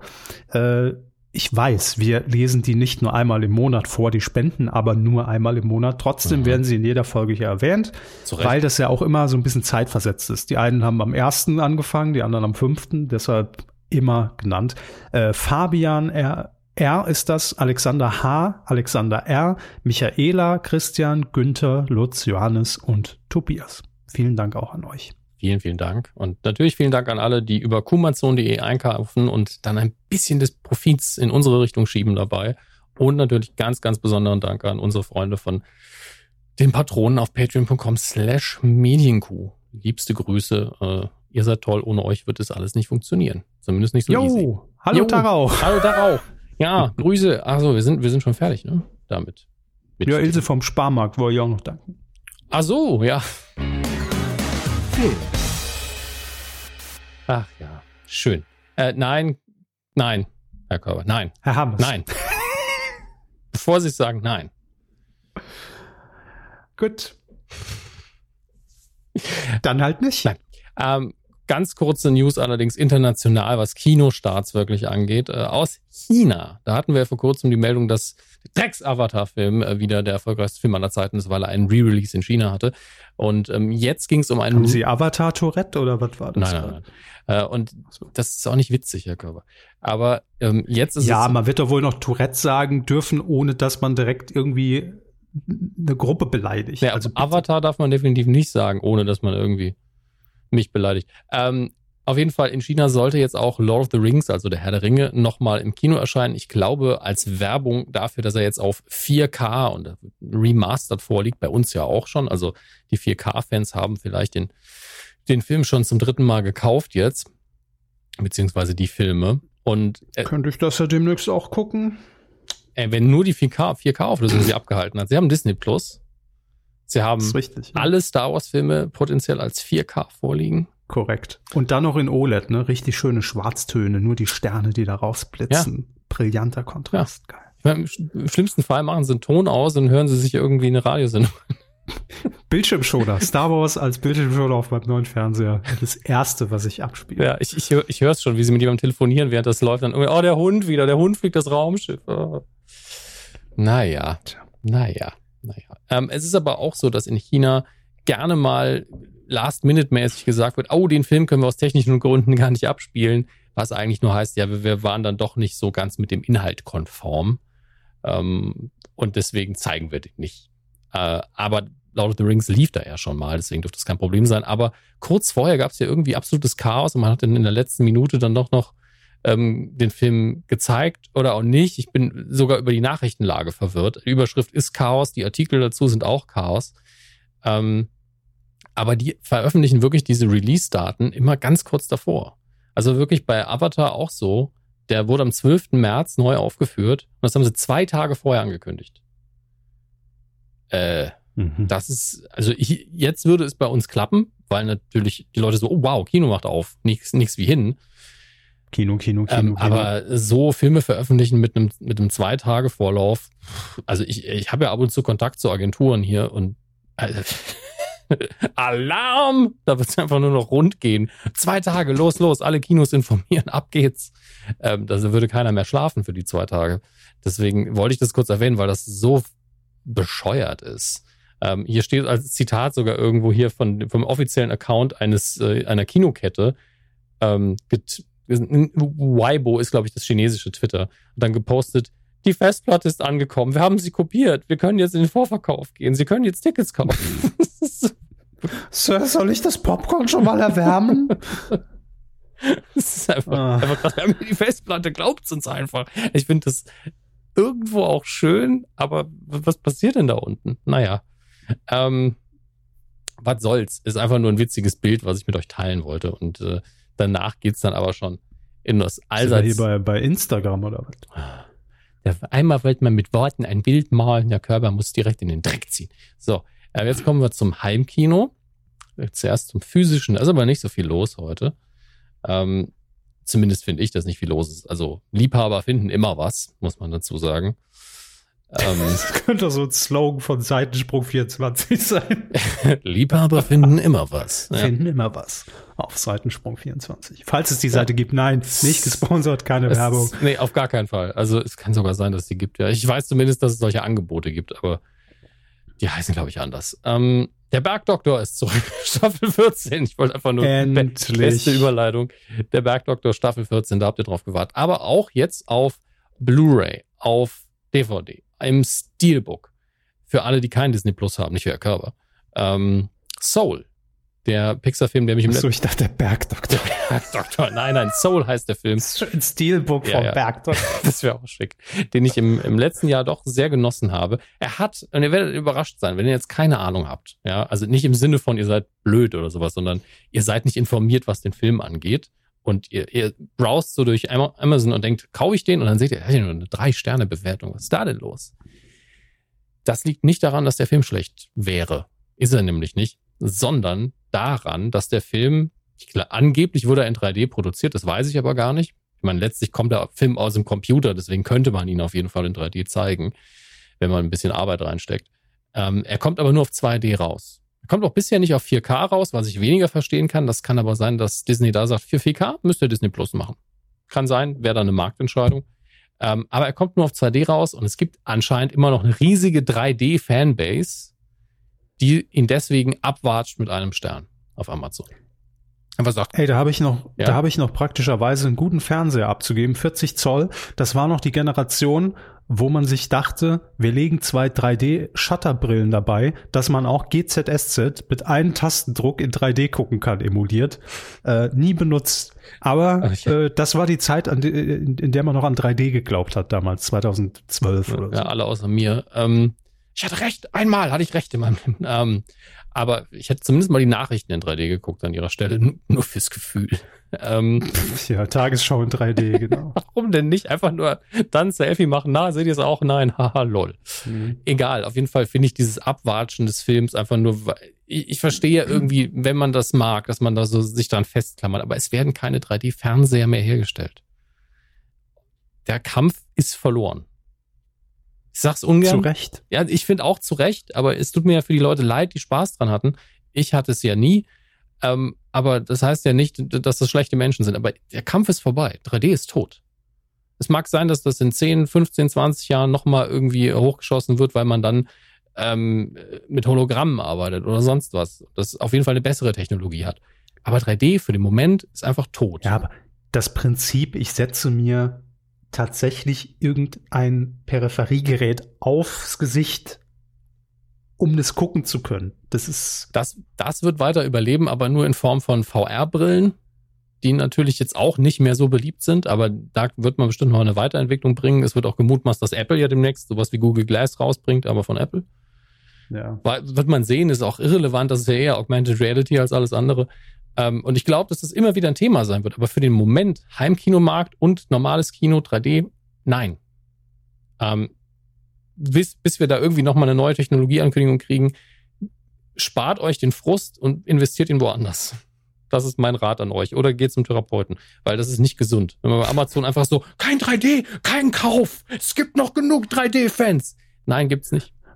Deshalb nur äh, vier von fünf Sternen. Ja, das, das wäre ja fair, finde ich ja. Aber dass man, ich finde es immer seltsam, wenn man ein Produkt komplett abwatscht, weil eine technologische Bedingung nicht erfüllt wird. Klar, wenn die DVD rauskommt und es ist kein Ton drauf, dann darf man einen Stern geben. Ähm, aber wenn da klar steht, es ist kein Ton drauf, wiederum, dann kauft man es besser nicht. Dann fragt man sich, was soll das Produkt? Aber kein Kann 3D man kaufen, ist aber dumm. ja, das ist halt. Und die Leute haben es ja auch ganz oft gar nicht gekauft. Ja, weil sie sehen ja, es ist kein 3D, also kaufen sie es nicht. Und wenn sie es trotzdem gekauft haben, tut mir sehr leid, ähm, gibt es zurück einfach. Aber lass das doch. Ja, ich weiß, wahrscheinlich hören uns sehr wenige zu, die, die ganz hardcore 3D-mäßig sind, aber fahr doch einfach mal 15 Gänge runter und guckt einfach einen 2D-Film oder mir, mir auch letztlich egal, aber ihr müsst euch nicht so aufregen. Das ist, das ist es nicht wert Okay. okay, wir haben es ja gesagt, nicht aufregen.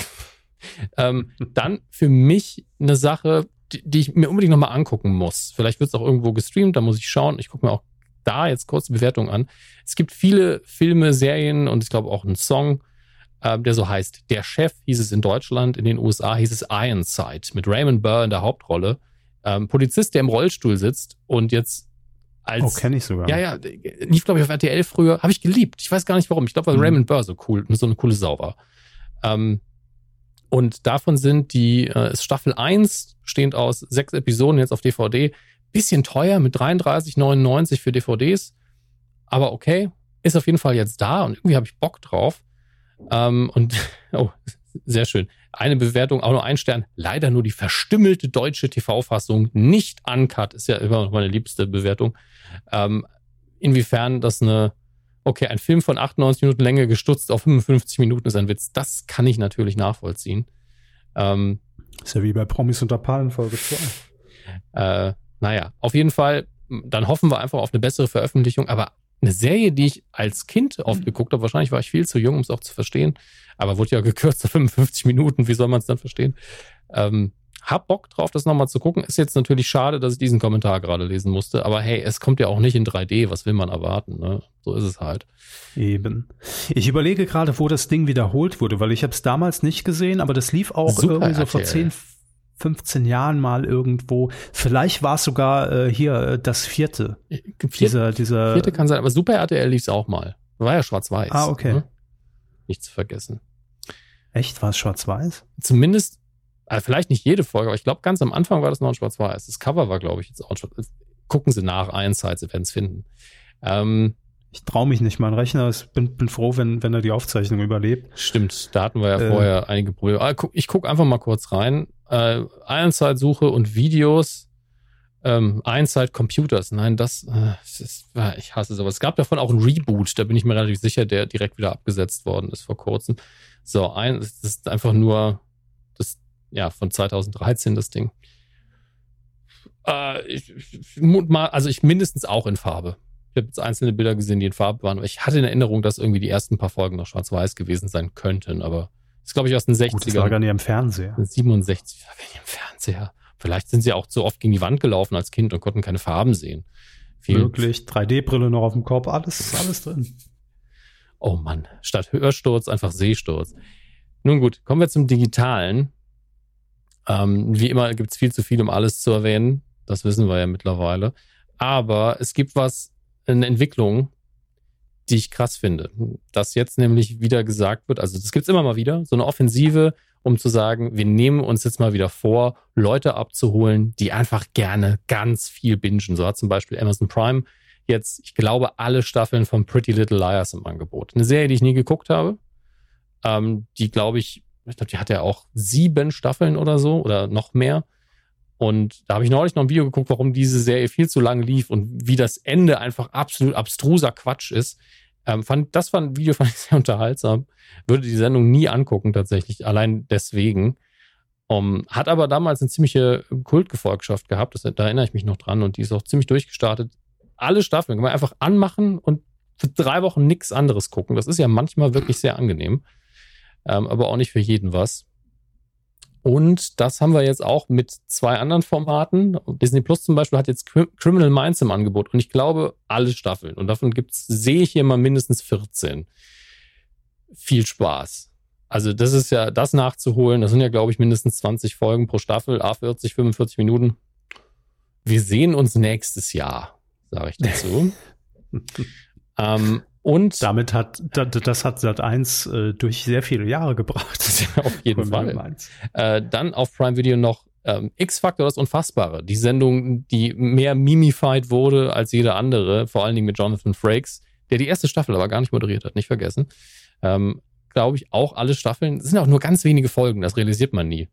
Aber ähm, das sind so Dinge, zu denen man, glaube ich, früher auf der Couch eingepennt sind, äh, eingepennt ist. Und ähm, ist jetzt auch auf Amazon Prime. Also so ganz klassische RTL 2, ah, ich schalte ein, läuft, egal. Mhm. Sendungen sind jetzt auch bei unseren Streamingdiensten. Ähm, was ich noch gesehen hatte, was bisschen ich nur hätte gucken können über Sky, ist die DC-Serie DC Swamp Thing. Die war vermutlich keine Fortsetzung erleben wird, aber ich habe mir die erste Staffel aus Vollständigkeitsgründen vor allen Dingen angeguckt, die jetzt eben auch auf Prime ist. Ähm, ist gut gemacht, hat, hakt dann so ein, zwei Probleme, weil das spielt in so einem Sumpfgebiet. Deswegen heißt es ja auch Swamp Thing. Und der Sumpf ging mir irgendwie nach Folge drei ziemlich auf den Sack, weil man nichts anderes sieht. Es ist einfach immer irgendwie ein Sumpf, es ist immer dunkel, da ist irgendwie nie richtig Tag. Also die, die hellste Situation sieht aus wie bei uns ein trüber Morgen. Ähm, das, das geht einem irgendwann ein bisschen auf die Eier. Aber ist schön gemacht, ist relativ nah an der Vorlage, gerade was die Designs angeht. Ähm, der Horroraspekt ist mir fast sogar schon zu betont, ohne dass es mir Angst gemacht hat, aber ich bin so, ich weiß nicht, ich fand den Horror ein bisschen komisch auf eine seltsame Art, aber es ist solide gemacht, man muss eben damit leben, keine Fortsetzung. Äh, und es gibt eine neue, äh, die, die nächste Staffel von, wie heißt das Ding? Ach, ist auf jeden Fall auf Apple TV Plus, wo ich nach, nachgucken muss, habe ich das überhaupt noch? Und wenn ja, zahle ich dafür. Das ist, ich glaube, das wurde immer wieder verlängert. Ich glaube, im Moment zahlt da niemand für. Im Moment zahlt da niemand für. Nee, ich glaube nicht. Wirklich nicht. Das ist interessant. Ähm, also ich, ich, ja? ich, weiß noch, ich weiß noch, dass diese zwölf Monate irgendwann dann auch nochmal verlängert wurden, nochmal um drei Monate. Und okay. äh, ich glaube, es ist jetzt vielleicht gerade so der Peak, an dem die ersten vielleicht wirklich ins kostenpflichtige Abo reinlaufen, aber ich glaube, das wurde ja gelauncht letztes Jahr September. Äh, vorletztes Jahr September, so. Ja. Und ein Jahr war es ja eh gra gratis Richtig. und dann nochmal drei Monate. Also könnte jetzt ungefähr hinkommen, dass, dass man damit jetzt mal krass was verdient. Weil mein iPad habe ich jetzt schon über ein Jahr, deswegen müsste das langsam so passieren, dass die was abbuchen. Ähm, Mythic Quest, die Serie, die ist im weitesten Sinne Comedy-Serie über ein Computerspiele-Entwicklerstudio, ähm, die ich gut fand in der letzten Staffel, die ja diese eine Folge hatte, die komplett rausgesprungen ist aus, aus allem anderen und die, die noch viel, viel besser war als jede andere Folge. Ähm, die ist ja so herausgestochen und ich bin gespannt, wie jetzt Staffel 2 laufen wird. Da werde ich jetzt anfangen reinzuschauen. Da freue ich mich sehr drauf. Um, ähm, und damit sind wir erstmal durch mit dem, mit dem Heimkino. Ist ja auch wieder schon so viel, dass ihr wieder nichts anderes tun könnt, außer Medienkuh hören und Serien gucken. Deswegen. Dann noch das Promi-Backen Oh ja, das Promi-Backen. Und nicht zu vergessen, heute wie angekündigt, wie so oft, relativ kurz, ähm, zwei Meldungen haben wir.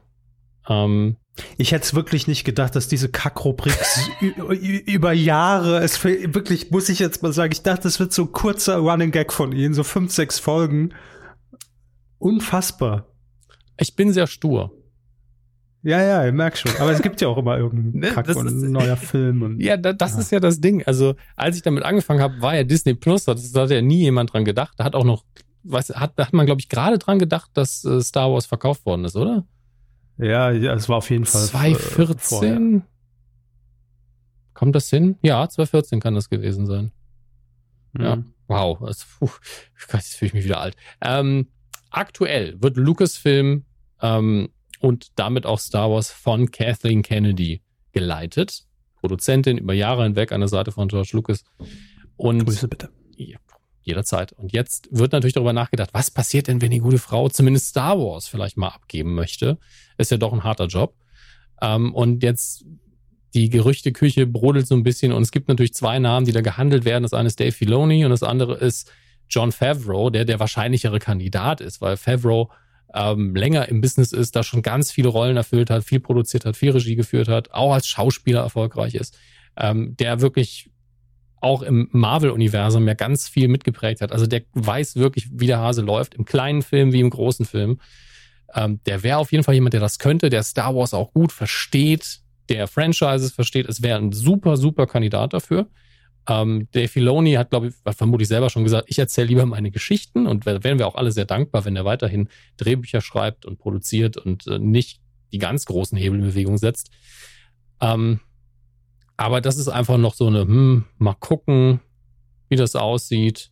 Ähm, wir werden das sehen, was da wirklich passiert. Am Ende des Tages ist das fast nicht ähm, vorherzusehen, wie sich das entwickeln wird. Aber es wäre natürlich schön, jemanden zu sehen wie Favreau, der inhaltlich wie, wie strukturell extrem qualifiziert ist dafür und auch absoluter Fanliebling ist. Das ist nämlich gerade sehr wichtig, wenn es weitergeht, das ist auch eine politische Entscheidung mittlerweile. Es gibt ja so viele toxische Fans da draußen, die man jetzt nicht zu sehr provozieren will. Man muss denen aber auch nicht alles zuspielen. Das ist wirklich fast wie, wer ist der Spitzenkandidat der CDU? Ja. Und ähm, für viele ist Kathleen Kennedy gerade so der Merz oder der Laschet. Ich versuche es Ihnen irgendwie verständlich zu machen, verstehen Sie? Nee. Gott, ich dachte, die, aber das Bemühen sehen Sie vielleicht? Das erkenne ich gut, immer an. Gut, danke, danke. Seit Jahren. Sie stets bemüht. Gut. Ähm, die zweite kleine News äh, dreht sich mal wieder um Ryan Johnson, ähm, der gerade Knives Out 2 dreht, worauf ich mich sehr freue.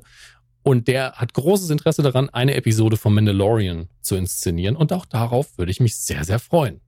Punkt. Das ist die News. Müssen wir gar nicht groß darüber diskutieren. Wir machen weiter mit Quotentipp. Pocher versus Influencer haben wir das letzte Mal getippt. Es lief am 7. April. Wer es nicht gesehen hat, hat es nicht froh. gesehen. Seid froh, so schlimm. Nee, Ja, boah, das war wirklich, also auch alle Beteiligten, die da irgendwie dabei waren, da, da das war so typisches Hand vor den Kopfschlag TV, weil die wirklich, also alle so, ich sag's jetzt bewusst, einfach dumm sind. wirklich. Doch, aber, aber, also aus dem tiefsten Herzen ernst gemeint, dumm. Okay, okay. Einfach die einfachsten Fragen oder Dinge konnten die nicht beantworten, wo man sich wirklich an den Kopf fassen muss und also Hu. Wirklich. Es ist, oder guckt's vielleicht auch, damit ihr seht, das ist, äh, das ist die Zukunft. So. Ähm, ja, jedenfalls hat man auch an diesen großen Hype mit äh, Michael Wendler damals nicht anknüpfen können, weil nee. eigentlich, es waren alles Leute, die man nicht kannte, die man auch nicht nä näher kennenlernen wollte, die egal waren, wo man auch diesen Beef-Charakter überhaupt gar nicht so wirklich mitbekommen hat. Es war alles so künstlich inszeniert, als ob ne, Oliver Pocher mit seiner Bildschirmkontrolle, die er ja immer bei Insta macht, ähm, da ja, natürlich hat er die mal kritisiert, aber ja, es war nichts halbes, nichts Ganzes. Jedenfalls, quotenmäßig hat sich das wieder gespiegelt. Es waren alle, all, ja, bestenfalls kann man sagen, solide, brauchbare 11,1 Prozent in der Zielgruppe 1449. Ihr habt dennoch richtig gut getippt, muss ja. man sagen. Also ich muss sagen, das Ranking, auch wenn mein Ehrgeiz ist da ja eh nicht so wirklich vorhanden, außer dass ich gern mal wieder in den Top 5 so wäre irgendwann. Aber in dieser Ausgabe, wir haben ja beide einfach Kacke getippt, ähm, finde ich es wundervoll, wie gerade die Top 1 aussehen. Das kann sagen Top ja. 1, weil es auch zwei Leute sind. Ähm, weil wir Return of äh, unser ganz, ganz, ganz, ganz besonderer Liebling aus der ersten Folge ist wieder mit dabei. Und das freut Machen wir es aber erstmal ja, ja. förmlich. Sie förmlich. haben 16,0 Prozent getippt. Ja, ich habe an die Dummheit Deutschlands geglaubt und wurde Gott sei Dank enttäuscht. Naja, auf eine gewisse inhaltliche Art und Weise. Sie, sie nicht, nicht. Sie nicht. Äh, die Zuschauer schlauer als die Sendung, sagen wir es so. Ja, äh, ich sagte 13,8 Prozent, was mhm. immer noch viel zu viel war. Aber wir haben drei Drittplatzierte. Richtig. Zum einen. Mit 11,2 Prozent dabei De Reichel, neun Punkte dafür kassiert. Jo, dann mit 11 Prozent äh, TGTMNN. Und nochmal auf dem dritten Platz 11,2 Prozent getippt. Nils 90. Und dann haben wir zwei Richtig. Erstplatzierte ich, ich fange an, damit Sie, Sie sich vorstellen können. Ähm, auf dem ersten Platz mit einer Punktlandung 11,1 Prozent unterstrich New unterstrich Island unterstrich 10 Punkte dafür und ja, ebenfalls mit einer Punktlandung von 11,1 Prozent. Schnapszahl die Legende der Medienkuh seit Folge 1 dabei. Ja. Der Tonmann dieser Folge, ja, das war noch lange bevor äh, Zirkus Halligalli und Co. Frank Tonmann äh, etablierten, so. ja, der für den guten Ton zuständig ist. Er ist der geistige Bruder von Frank Tonmann, der hier im, im Podcast-Universum sein Unwesen treibt. Äh, Dr. Knecke, der jetzt auch übrigens bei Twitter ist mit 11,1 Prozent. Herzlichen Glückwunsch und liebe Grüße ja. ins Saarland. Ja. Fällt gerade wieder ein, was er beruflich macht und muss ich einfach lachen. Grüße. Ja. Mein Lieber. Ah. Aber mein Gott, ne? Das muss ja auch gemacht werden. so. Das ist wohl wahr. Was tippen wir denn in dieser Woche, Herr? Äh, in dieser Woche dachte ich mir, wir müssen es natürlich, Sie haben es vorhin auch schon angesprochen, ganz klar, wir müssen die, die Berserker vom, vom deutschen äh, öffentlich-rechtlichen Fernsehen jetzt tippen. Der Zerstörer, äh, der, der, der, der Röster schlechthin, Markus Lanz. So. Vollendet veredelte Spitzenrüstung. Ähm, ja, also da kann Knossi einpacken. Täglich frisch geröstet sollte eigentlich der Titel sein, der an diese Sendung geht. Die Sendung heißt Markus Lanz, wird moderiert von Markus Lanz und wir haben uns rausgesucht den 21.04., die Folge um 23.15 Uhr. Wir wissen noch nicht, wer zu Gast ist. Es kann natürlich viel passieren. Vielleicht der Laschet, vielleicht der Söder, vielleicht beide, vielleicht keiner mehr. Äh, wer weiß das schon? Vielleicht Frau Baerbock, vielleicht Herr, äh, sagen Sie schon. Habe ich vergessen. Ja. Ich kann mir den Namen unserer künftigen Kanzler nicht, nicht merken. Das wird sich hoffentlich noch ändern. Ähm, Habeck, Habeck, Habeck, Habeck, Habeck. Habeck, so. Habeck klingt für mich so ein bisschen wie ein Bier. Ja, ähm, gib mal noch einen Habeck. Braufrisches Habeck. Ja, es klingt. Habeck Gold und Habeck Zero. Habeck, frisch und herb. Ja, so klingt es für mich. Aber egal. Ähm, ich habe gerade, wie ich es immer tue, mal kurz gegoogelt, was denn die Quoten so sagen. Und es ist wirklich die Überschrift bei DWDL schon. Lanz mit fast 20 Prozent Marktanteil beim jungen Publikum. Dann irgendwo die Rekordjagd geht weiter. Also gerade die Erfolgsgeschichte des ZDF. Na, endlich, mhm. ne? Endlich. Also Quoten, Wer hatte das im, im Zusammenhang mit Markus Lanz ja, schon mal gedacht? Die ne? Quoten bei Wetten das, hui, ähm, sind. Da ist er fast dran. Ja, 24,4 Prozent waren das äh, am, vor kurzem, ja vor kurzem. 1449. Nein, 24,4. Ja, aber 1449, die Zielgruppe. Ach so, die, die, ähm, die waren, Moment, 19,4 in der jungen ja. Zielgruppe. Und gesamt eben 24,4. Das ist schon. Nicht schlecht, nicht schlecht. Ja, früher. Wenn ihr jetzt sagt, ja. Markus Lanz, den kenne ich besser als Markus Lanz seine Westentasche, dann könnt ihr auf titelschmutzanzeiger.de gehen, dort euren Tipp abgeben und äh, dann glücklich sein. Die Gewinner erhalten eine exklusive Führung durch die Markus Lanz Fabrik, in der Markus Lanz mhm. jeden Tag produziert wird. Ja. Äh, müsst ihr euch halt nur selbst drum kümmern und gucken, ja, wie er rankommt. Ja. Ne? Und außerdem aber senden wir euch noch eine, ein unsichtbares Schweizer Taschenmesser zu, das man aber auch nicht anfassen kann. Es ist da. Ihr werdet es noch nicht merken. Ja. Das war's für heute. Ähm, das war, wie schon angekündigt, länger. Ich fand trotzdem, dass wir das relativ gut zusammengefasst haben, alles. Und schauen wir mal, was, was es nächste Woche so gibt, ne? Äh, ja, hoffentlich nur ja. ganz brave kleine Meldungen. So einfach mal eine Woche, wo nur so, so schöne Dinge passieren, wie es werden Formate angekündigt. Wir können mal das Wehrspiel machen. George Lucas sagt irgendwas. Ja, ja, ja, ein Kino macht irgendwo auf. So ganz, ganz putzige kleine Meldungen. Träumen Sie weiter, Herr Hammers. Es wird alles nur noch schlimmer. Es wird noch mehr eskalieren. Und jetzt äh, gucke ich mir die Horn-Folge an bei Schick Ich, ich sehe es kommen. Ne? Folge 500 Medienkuh. Die Einschläge kommen immer näher. Markus Lanz hat ein Maschinengewehr. Das wird einfach nur noch Krieg. Kriegsberichterstattung hier. Kanzlerland. Folgt mir auf Twitch. Was? Ja, dass, man, dass man dann live auf. Na, ist egal. Aber apropos Folgen, ihr könnt natürlich gerne ernst gemeint äh, diese, diesen Podcast auch mal weiterempfehlen. Könnt auch gerne eine Rezension bei, bei Apple Podcast geht es hier nur da lassen. Das hilft uns immer sehr. Äh, und ja, vielleicht stoßen ja noch neue hier auf die Weide. Die ist noch, die ist noch groß, wir haben noch Platz. Das wäre schön. Tschüssi. Macht's gut. Viel Spaß. Benehmt euch. Bis nächste Woche. Ciao.